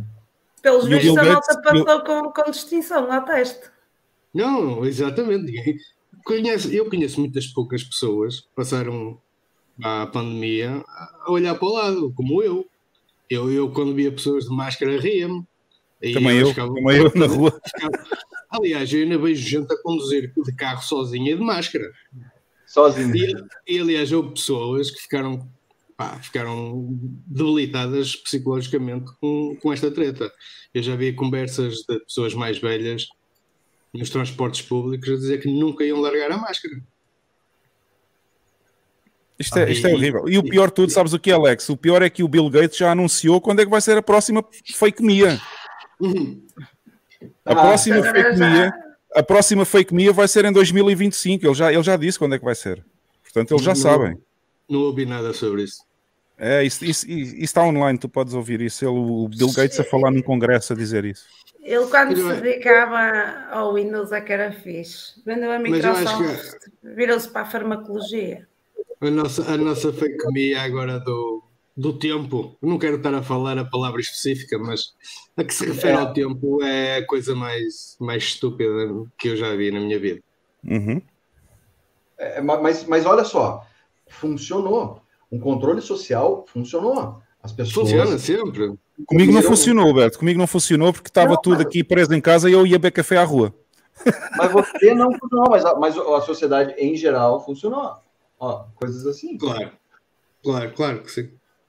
Funcionou muito bem. Então, assim, eu acho que foi um, um, um crash test para ver qual que é, até onde que ia colar. E controle até onde o gado é manso. E até é, onde o gado é manso. Exatamente. Ver até onde ele é manso, onde o gado é e não manso. só, e da próxima vez o controle social já vai ter CBDCs. Olha que legal essa máscara aqui. há, há, há, há, modelos muito criativos, digo-te já. Olha, essa, essa, aí do, essa aí do gajo que tem o coisa na mão. Essa aí do, mais abaixo. Ah, esse aqui? Sim, que ele aperta e abre a máscara. Ah, ele tá, aperta. mas é, assim. mas, mas assim, ó, tu pensa, tu pensa que é, teve uma preparação. É, a internet não tá das melhores. É para não atrapalhar aqui o nosso, nosso depois eu, eu, acho. Mas enfim, eu queria achar uma que tinha um pessoal tocando numa orquestra, tocando saxofone, ou tocando alguma coisa, um clarim, e a máscara estava recortada, só o elástico na orelha e, todo, e um buraco aqui para ele tocar. Estava com a máscara. Pelo amor de Deus. É ridículo, é ridículo. E, e, e, o que eles vão fazer na próxima fake me é controlar as pessoas com os CBDCs. Se a pessoa ah. não. É, se a pessoa não, não, não baixar, se não ficar de joelhos perante o Estado, vai ficar sem o dinheiro na carteira. É tão simples quanto isso. E a única forma de nós lutarmos contra isto, qual é? É, é, é ter Bitcoin. É a única Sim. forma. A é, é descapitalizar é... o Estado. A única forma de nós lutarmos contra o Estado é tirarmos o valor monetário ao Estado. É a única forma. É, eu, a, minha, a minha questão é que, assim, ainda é cedo e essa e a gente já sabe o que, que vai acontecer relativamente perto. Ainda é cedo, porque não está tendo, ainda não tem adoção suficiente. Pode, a gente pode estar tá sendo é, é, é, testemunhando agora ataques especulativos para exatamente descredibilizar, como você falou, né? É, quebrando coisas. E ainda é cedo e ainda não houve ataques mais diretos, mais fortes de Estado. não, já houve da China, já houve da China quando eles lá, né? tentaram, né? é, quando eles tentaram banir a mineração na China, mas nem isso conseguiram, porque ainda há 10 a 15% de mineração que está na China. Porque mas o incentivo, o incentivo é mais forte. Hã? Eu, eu creio que vão haver ataques mais fortes, como o da inteligência artificial. Só é, eu, não eu, está eu, preparado.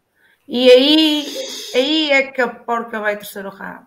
Concordo. É uma expressão, Concordo. uma expressão Concordo. bem portuguesa. Não sei se vai usar no Brasil. A gente usa aqui. Uh, ah, é? É, mas eu digo assim, a gente, a gente ainda, eu, eu falo isso volta e meia no, no, nas lives, falar, a gente ainda não viu um, um, um, ataque estatal ou algo assim contra o Bitcoin. A guerra ainda não começou.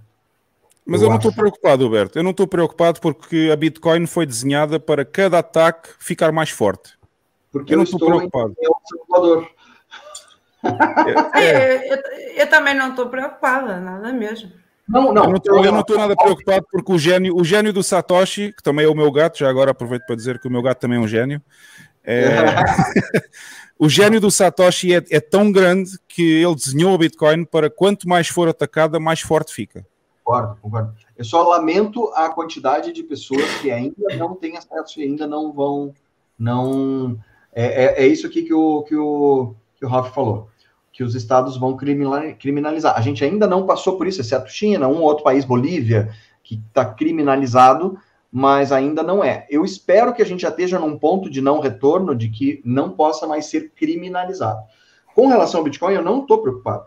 Não, a Game Theory, a Game Theory vai, vai, vai tratar disso. Sabes o que é que vai acontecer quando houver Estados que começam a criminalizar e houver Estados como El Salvador, que já legalizou a Bitcoin como moeda oficial? O que vai acontecer é que os Estados que têm a moeda Bitcoin como moeda oficial vão prosperar e os Estados que vão criminalizar a Bitcoin vão entrar na ruína.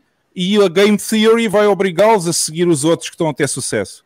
É, é isso que é a Game Theory e é isso que é a beleza da Bitcoin. A beleza da Bitcoin é essa Eu concordo. São, concordo. são os incentivos e eles vão perceber que essa medida foi errada.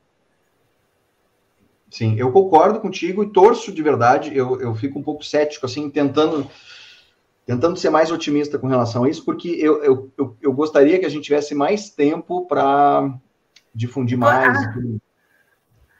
Ah, tá, não há muito tempo, não é? O tempo está. O não tempo é precisamente tempo. o que a Bitcoin nos está a devolver, é o tempo.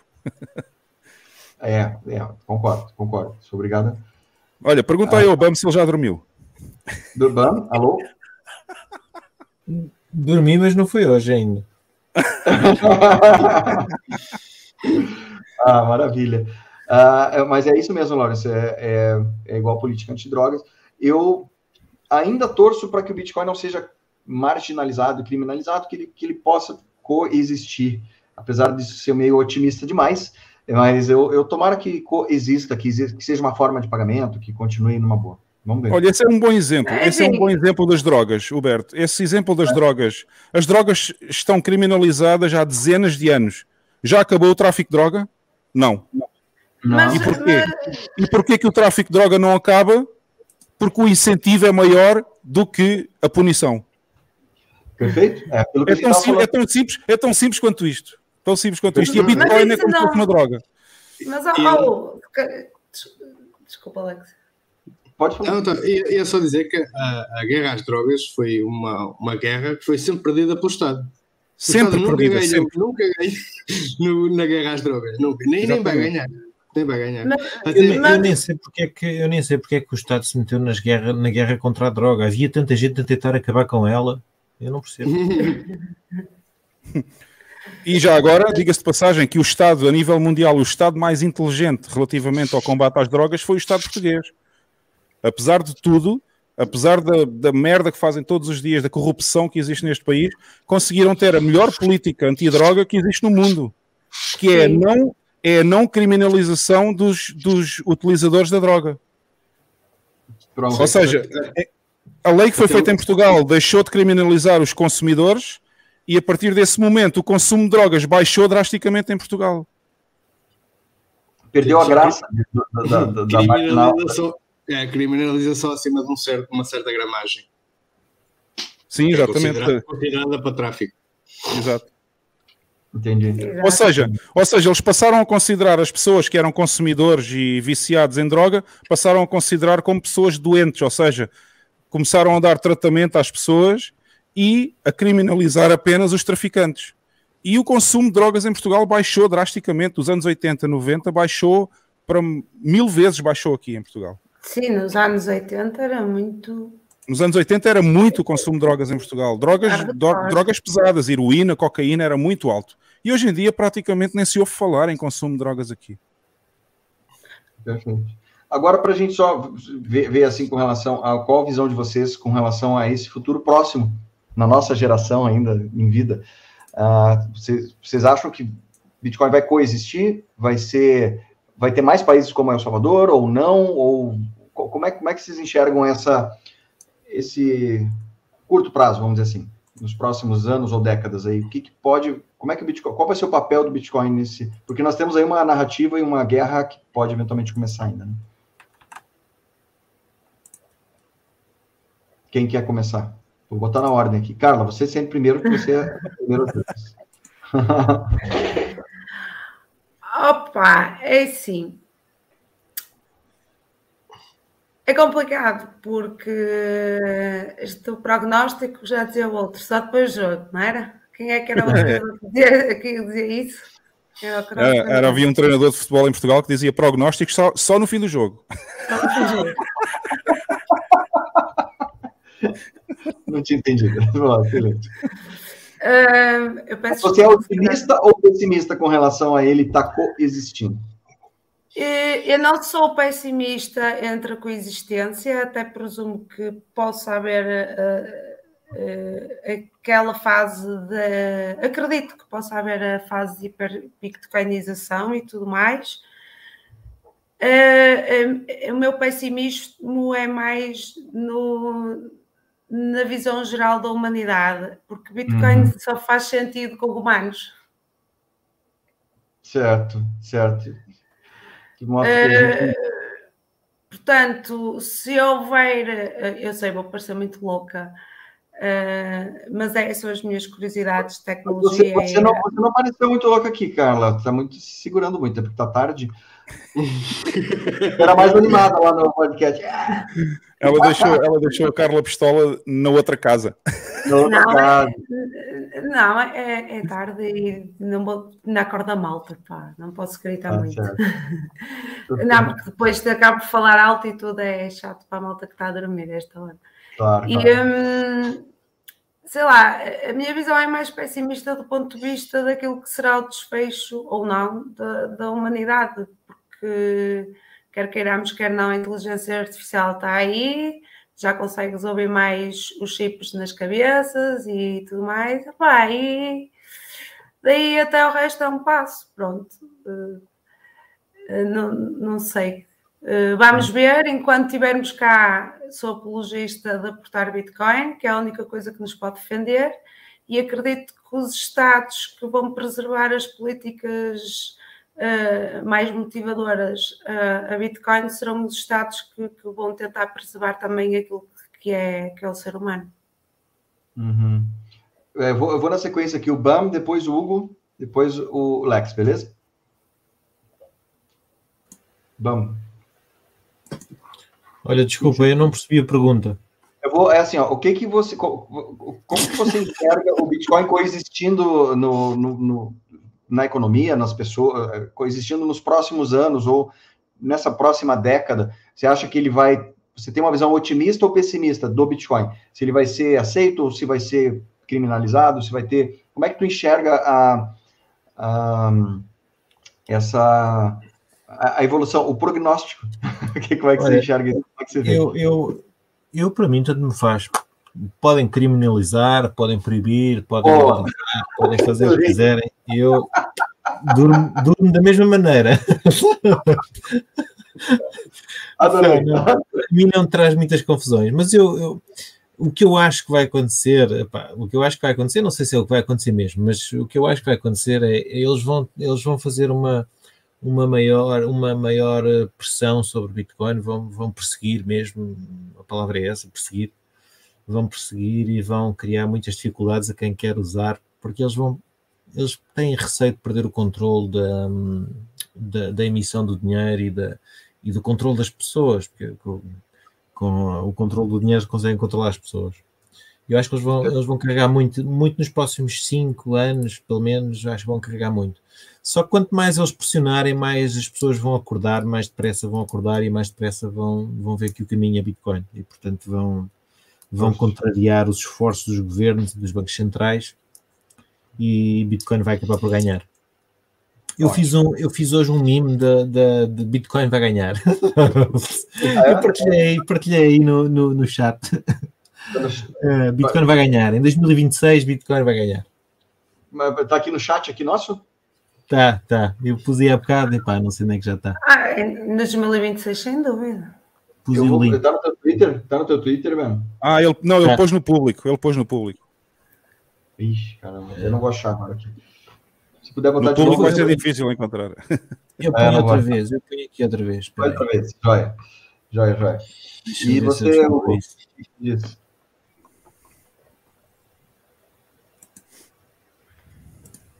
Eu acho que não veio aqui. Eu vou pôr aqui.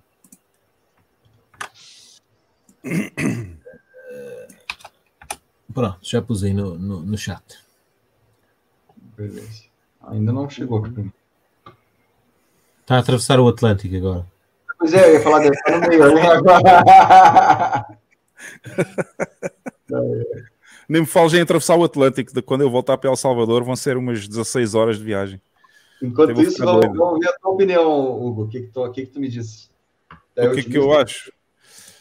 Ah, não vale falar a mesma coisa que eu já sei que você ia falar a mesma coisa que o Bam, mas não vale. É, eu, eu por acaso o Bam roubou-me roubou um bocado a minha ideia, mas é, eu, acho, eu acho que não posso. É assim, eu olhando para mim, não é só as palavras, são os atos e, e aquilo que eu faço na minha vida acho que é demonstrativo do meu otimismo. Eu não tenho, eu não tenho, eu não tenho fiat, eu não tenho shitcoins e neste momento tenho todo o meu, todo o meu valor está em Bitcoin. Portanto, eu acho que isso é demonstrativo de como eu acho que uh, o meu otimismo vai representa aquilo que vai acontecer no futuro.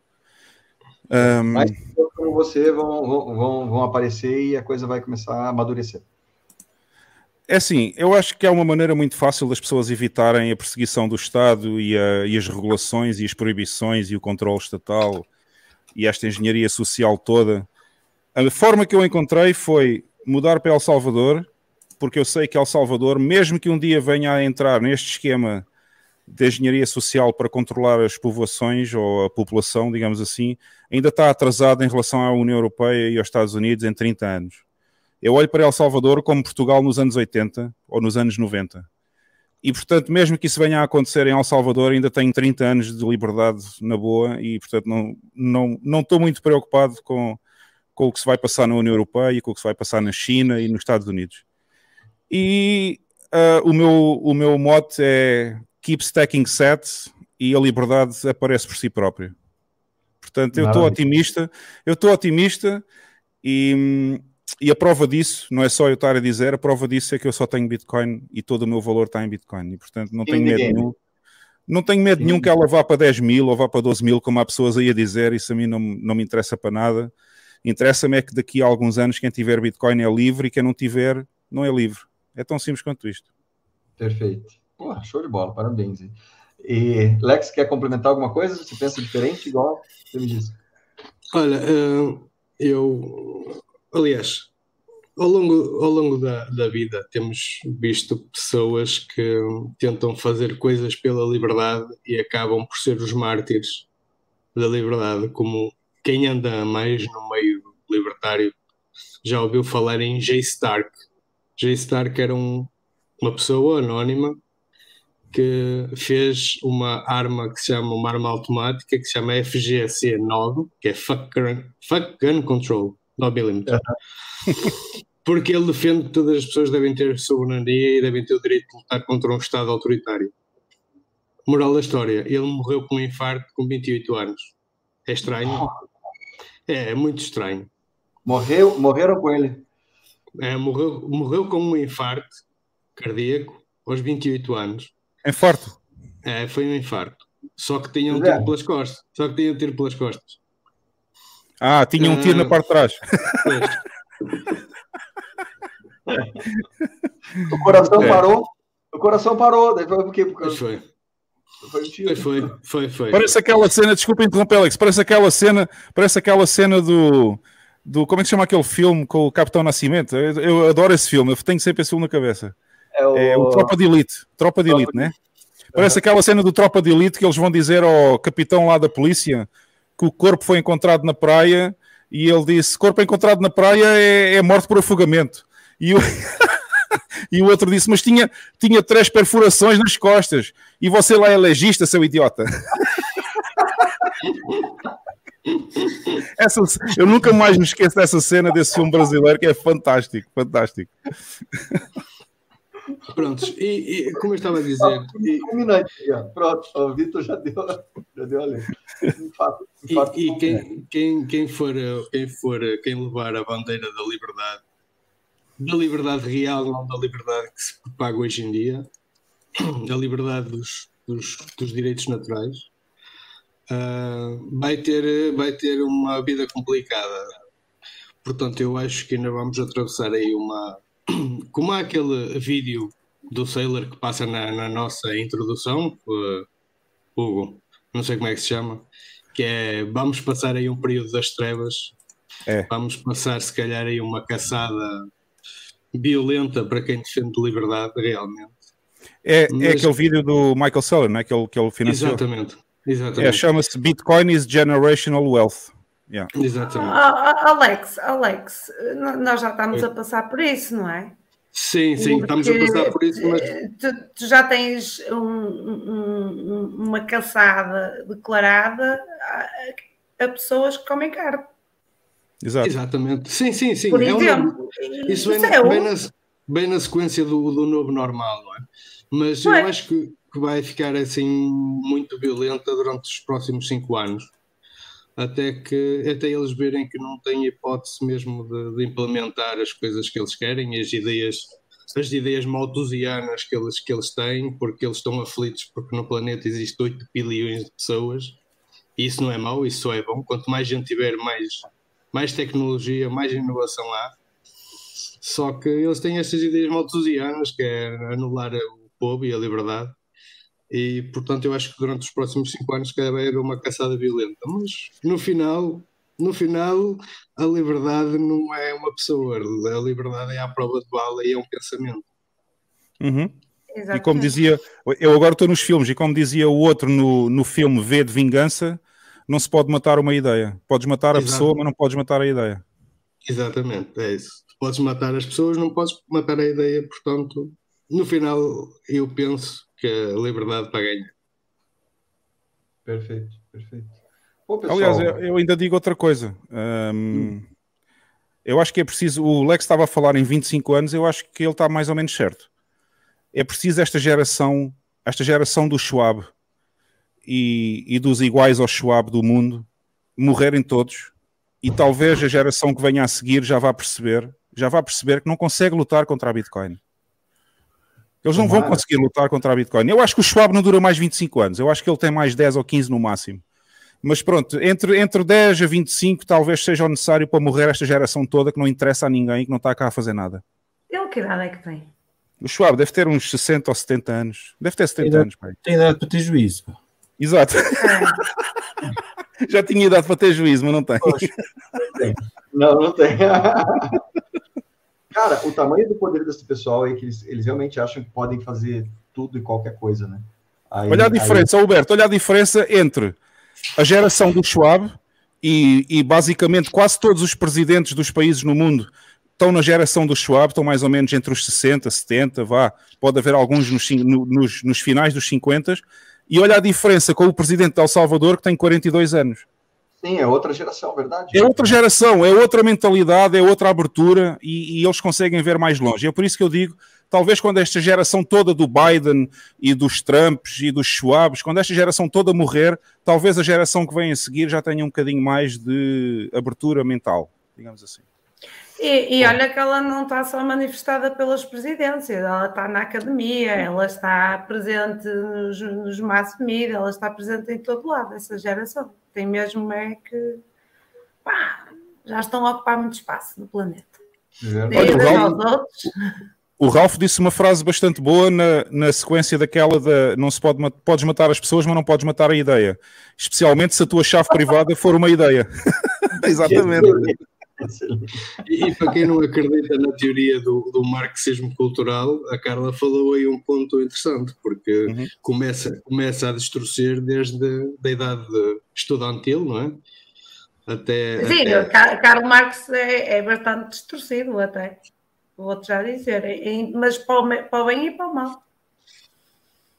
É ridiculamente, é, é, tudo distorcido na academia e, e, se, e se tu Pronto, tens um. Primeiro já começa na escola, no ensino básico. Já é. há ali uma destruição completa. Uh, professores completamente obsoletos a dar aulas, uh, uhum. enfim, mete medo. Esse Segundo... mimo está muito bom. Esse mimo está muito bom, desculpa, Carla. Aquele do helicóptero.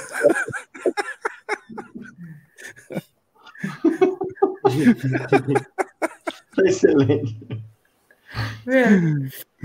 Está tá espalhada por todo lado e é complicado. É complicado. Não, é complicado. A gente está numa. Uma...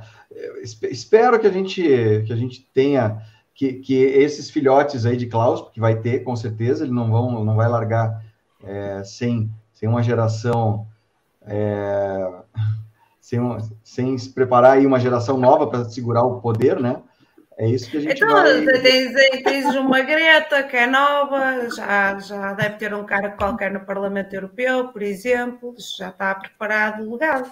Sim, eu não tenho dúvida que vai haver ainda muitos filhos de Schwabs e muitos filhos dos Bidens e não sei o quê, que ainda vão manter estas ideias e vão tentar, mas eu acho que quanto mais gerações passarem, mais abertura vai haver para perceber, ou mais inteligência eles vão ter para perceber que não conseguem matar Bitcoin.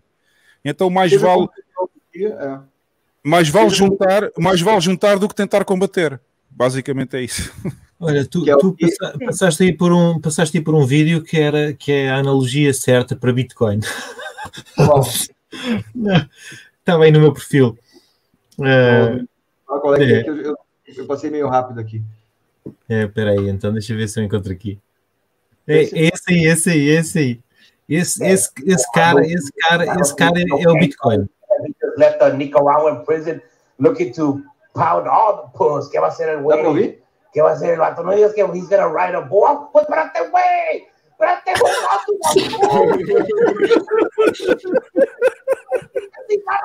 Todavía en la pinche boca, güey. Le vale verga a todos los. Get out of there. Rodeo clouds, güey. So like, give it, give it out. Give it out. No, he's holding on. Oh, no, he's.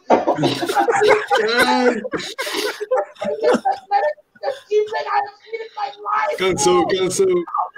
Better than Kobe's 81 point game, than Usain Bolt 100 meter dash, breaking all sorts of physics. What's the pinche man? Isso é mesmo, é mesmo o Bitcoin, sem dúvida nenhuma. Caraca, é o Bitcoin. E o gajo que está, está a fazer o relato, a fazer o relato daquilo é a malta que está no Twitter a fazer memes. Muito bom.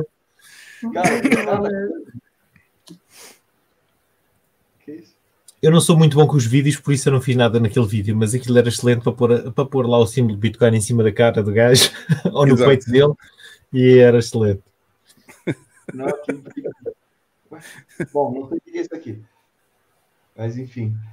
Bom, quem não conhece aqui o perfil do, do, do BAM, aqui, ó, tá?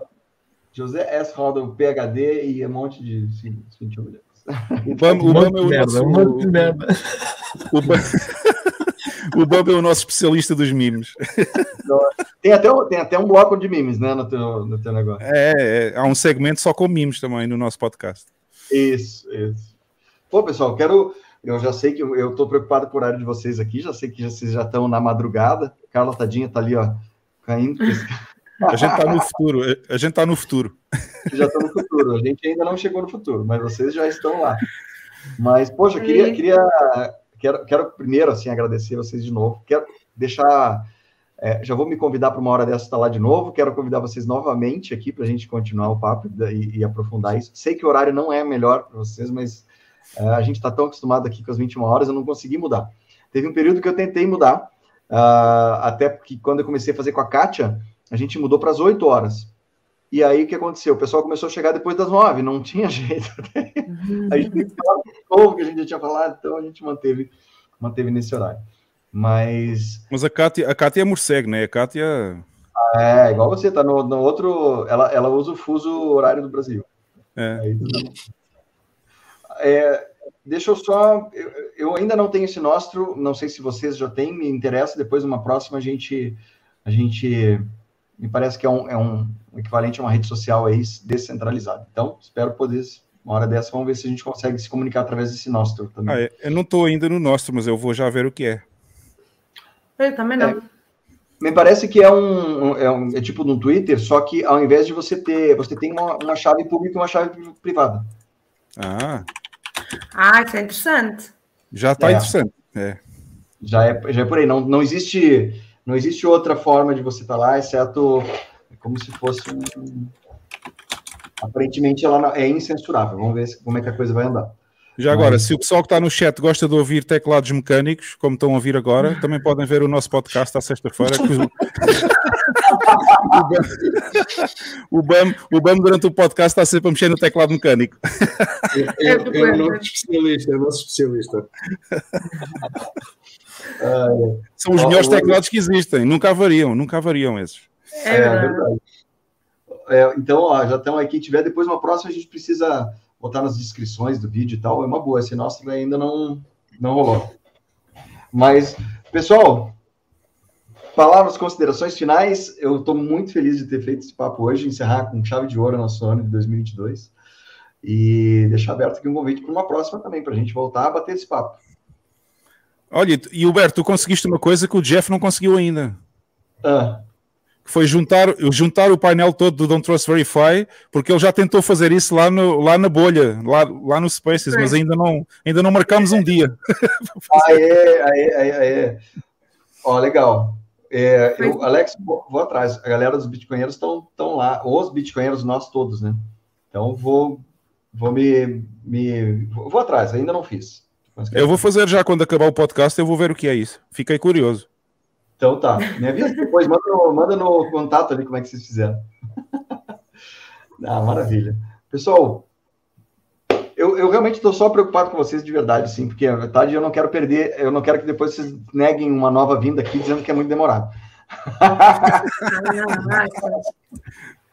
ah, mas que maravilha, foi excelente, excelente. Um abraço.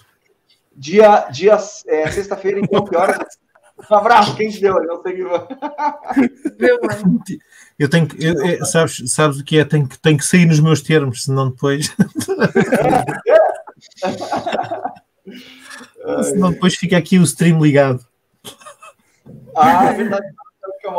Antes, antes de dormir, tem que botar o despertador ali. Um grande ah, abraço, gostei muito de fazer, fazer este bocadinho. Pô, obrigado, gente. Quero agradecer de novo. Vamos ficar sempre convidados aí, dia 20, sempre as, no horário tarde para vocês, mas 21 horas, às quartas-feiras, estamos na área.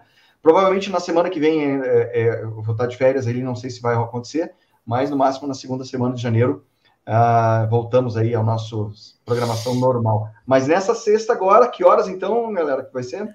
É, 22 em Portugal, 19 no Brasil, 19 horas de São Paulo. 19 horas de São Paulo aqui, o, o, o Fuck Money, lá no canal Fuck não, F, F Money. F Money, F Money, yeah. é. O, o Don't Trust Verify com a galera aqui. Gente, tá aí, nas notas, tá aí nas notas do vídeo, tá lá o link para o pessoal. É. Tá? Galera, obrigado de verdade. Carla, obrigado por ter vindo. Até eu sabia que talvez você não pudesse vir, você me avisou e fiquei muito feliz quando você chegou. Então, poxa, obrigado mesmo por ter vindo. Obrigada eu, obrigada eu. Foi, foi muito fixe estar aqui hoje convosco todos. Ah, maravilha. maravilha. Yeah, um, grande abraço, um grande abraço também, obrigado Alberto. E se quiserem seguir no Twitter também, está aqui no meu nome, é só arroba, underline, nug, underline, ramos, underline. Podem seguir no Twitter também. Maravilha, maravilha. Obrigado, gente. Lex, um abraço, cara, obrigado. Olha, um abraço para ti, foi muito bom este bocadinho. Uh, também quero agradecer ao, ao painel uh, que já que, que tem acompanhado. Uh, é uma honra também estar fazer o podcast com eles. É uma honra estar aqui. Agradecer aí ao, ao pessoal do chat e olha, boas festas e até para o ano. Pois é, bom ano a todos. Ah, e, e, já agora bom ano novo para todos os que estão a ver o podcast também. Verdade, verdade. Vamos. Salve. Obrigado, cara, por ter vindo. Tchau, Valeu. gente. Tchau, tchau. Segue, segue e toda a galera que participou aqui, gente. Obrigado por estar aqui até, até agora com a gente. Obrigado mesmo. Um grandíssimo abraço. Segue nossa vinheta e até a próxima. Tchau, tchau. Tchau, tchau.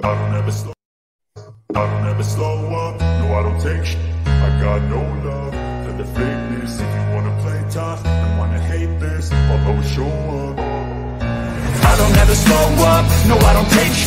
I got no love for the fakeness If you wanna play tough, no I don't take sh. I got no love for the fakeness If you wanna play tough and wanna hate this I'll always show up and make a statement. I don't ever slow up, no I don't take sh. I got no love for the fakeness If you wanna play tough and wanna hate this I'll always show up and make a statement. I don't ever slow up, no I don't take sh I got no love for the fakeness. If you wanna play tough and wanna hate this I'll always show up and make a statement. I don't ever slow up, no I don't take shit. I got no love for the fakeness. If you wanna play tough and wanna hate this I'll always show up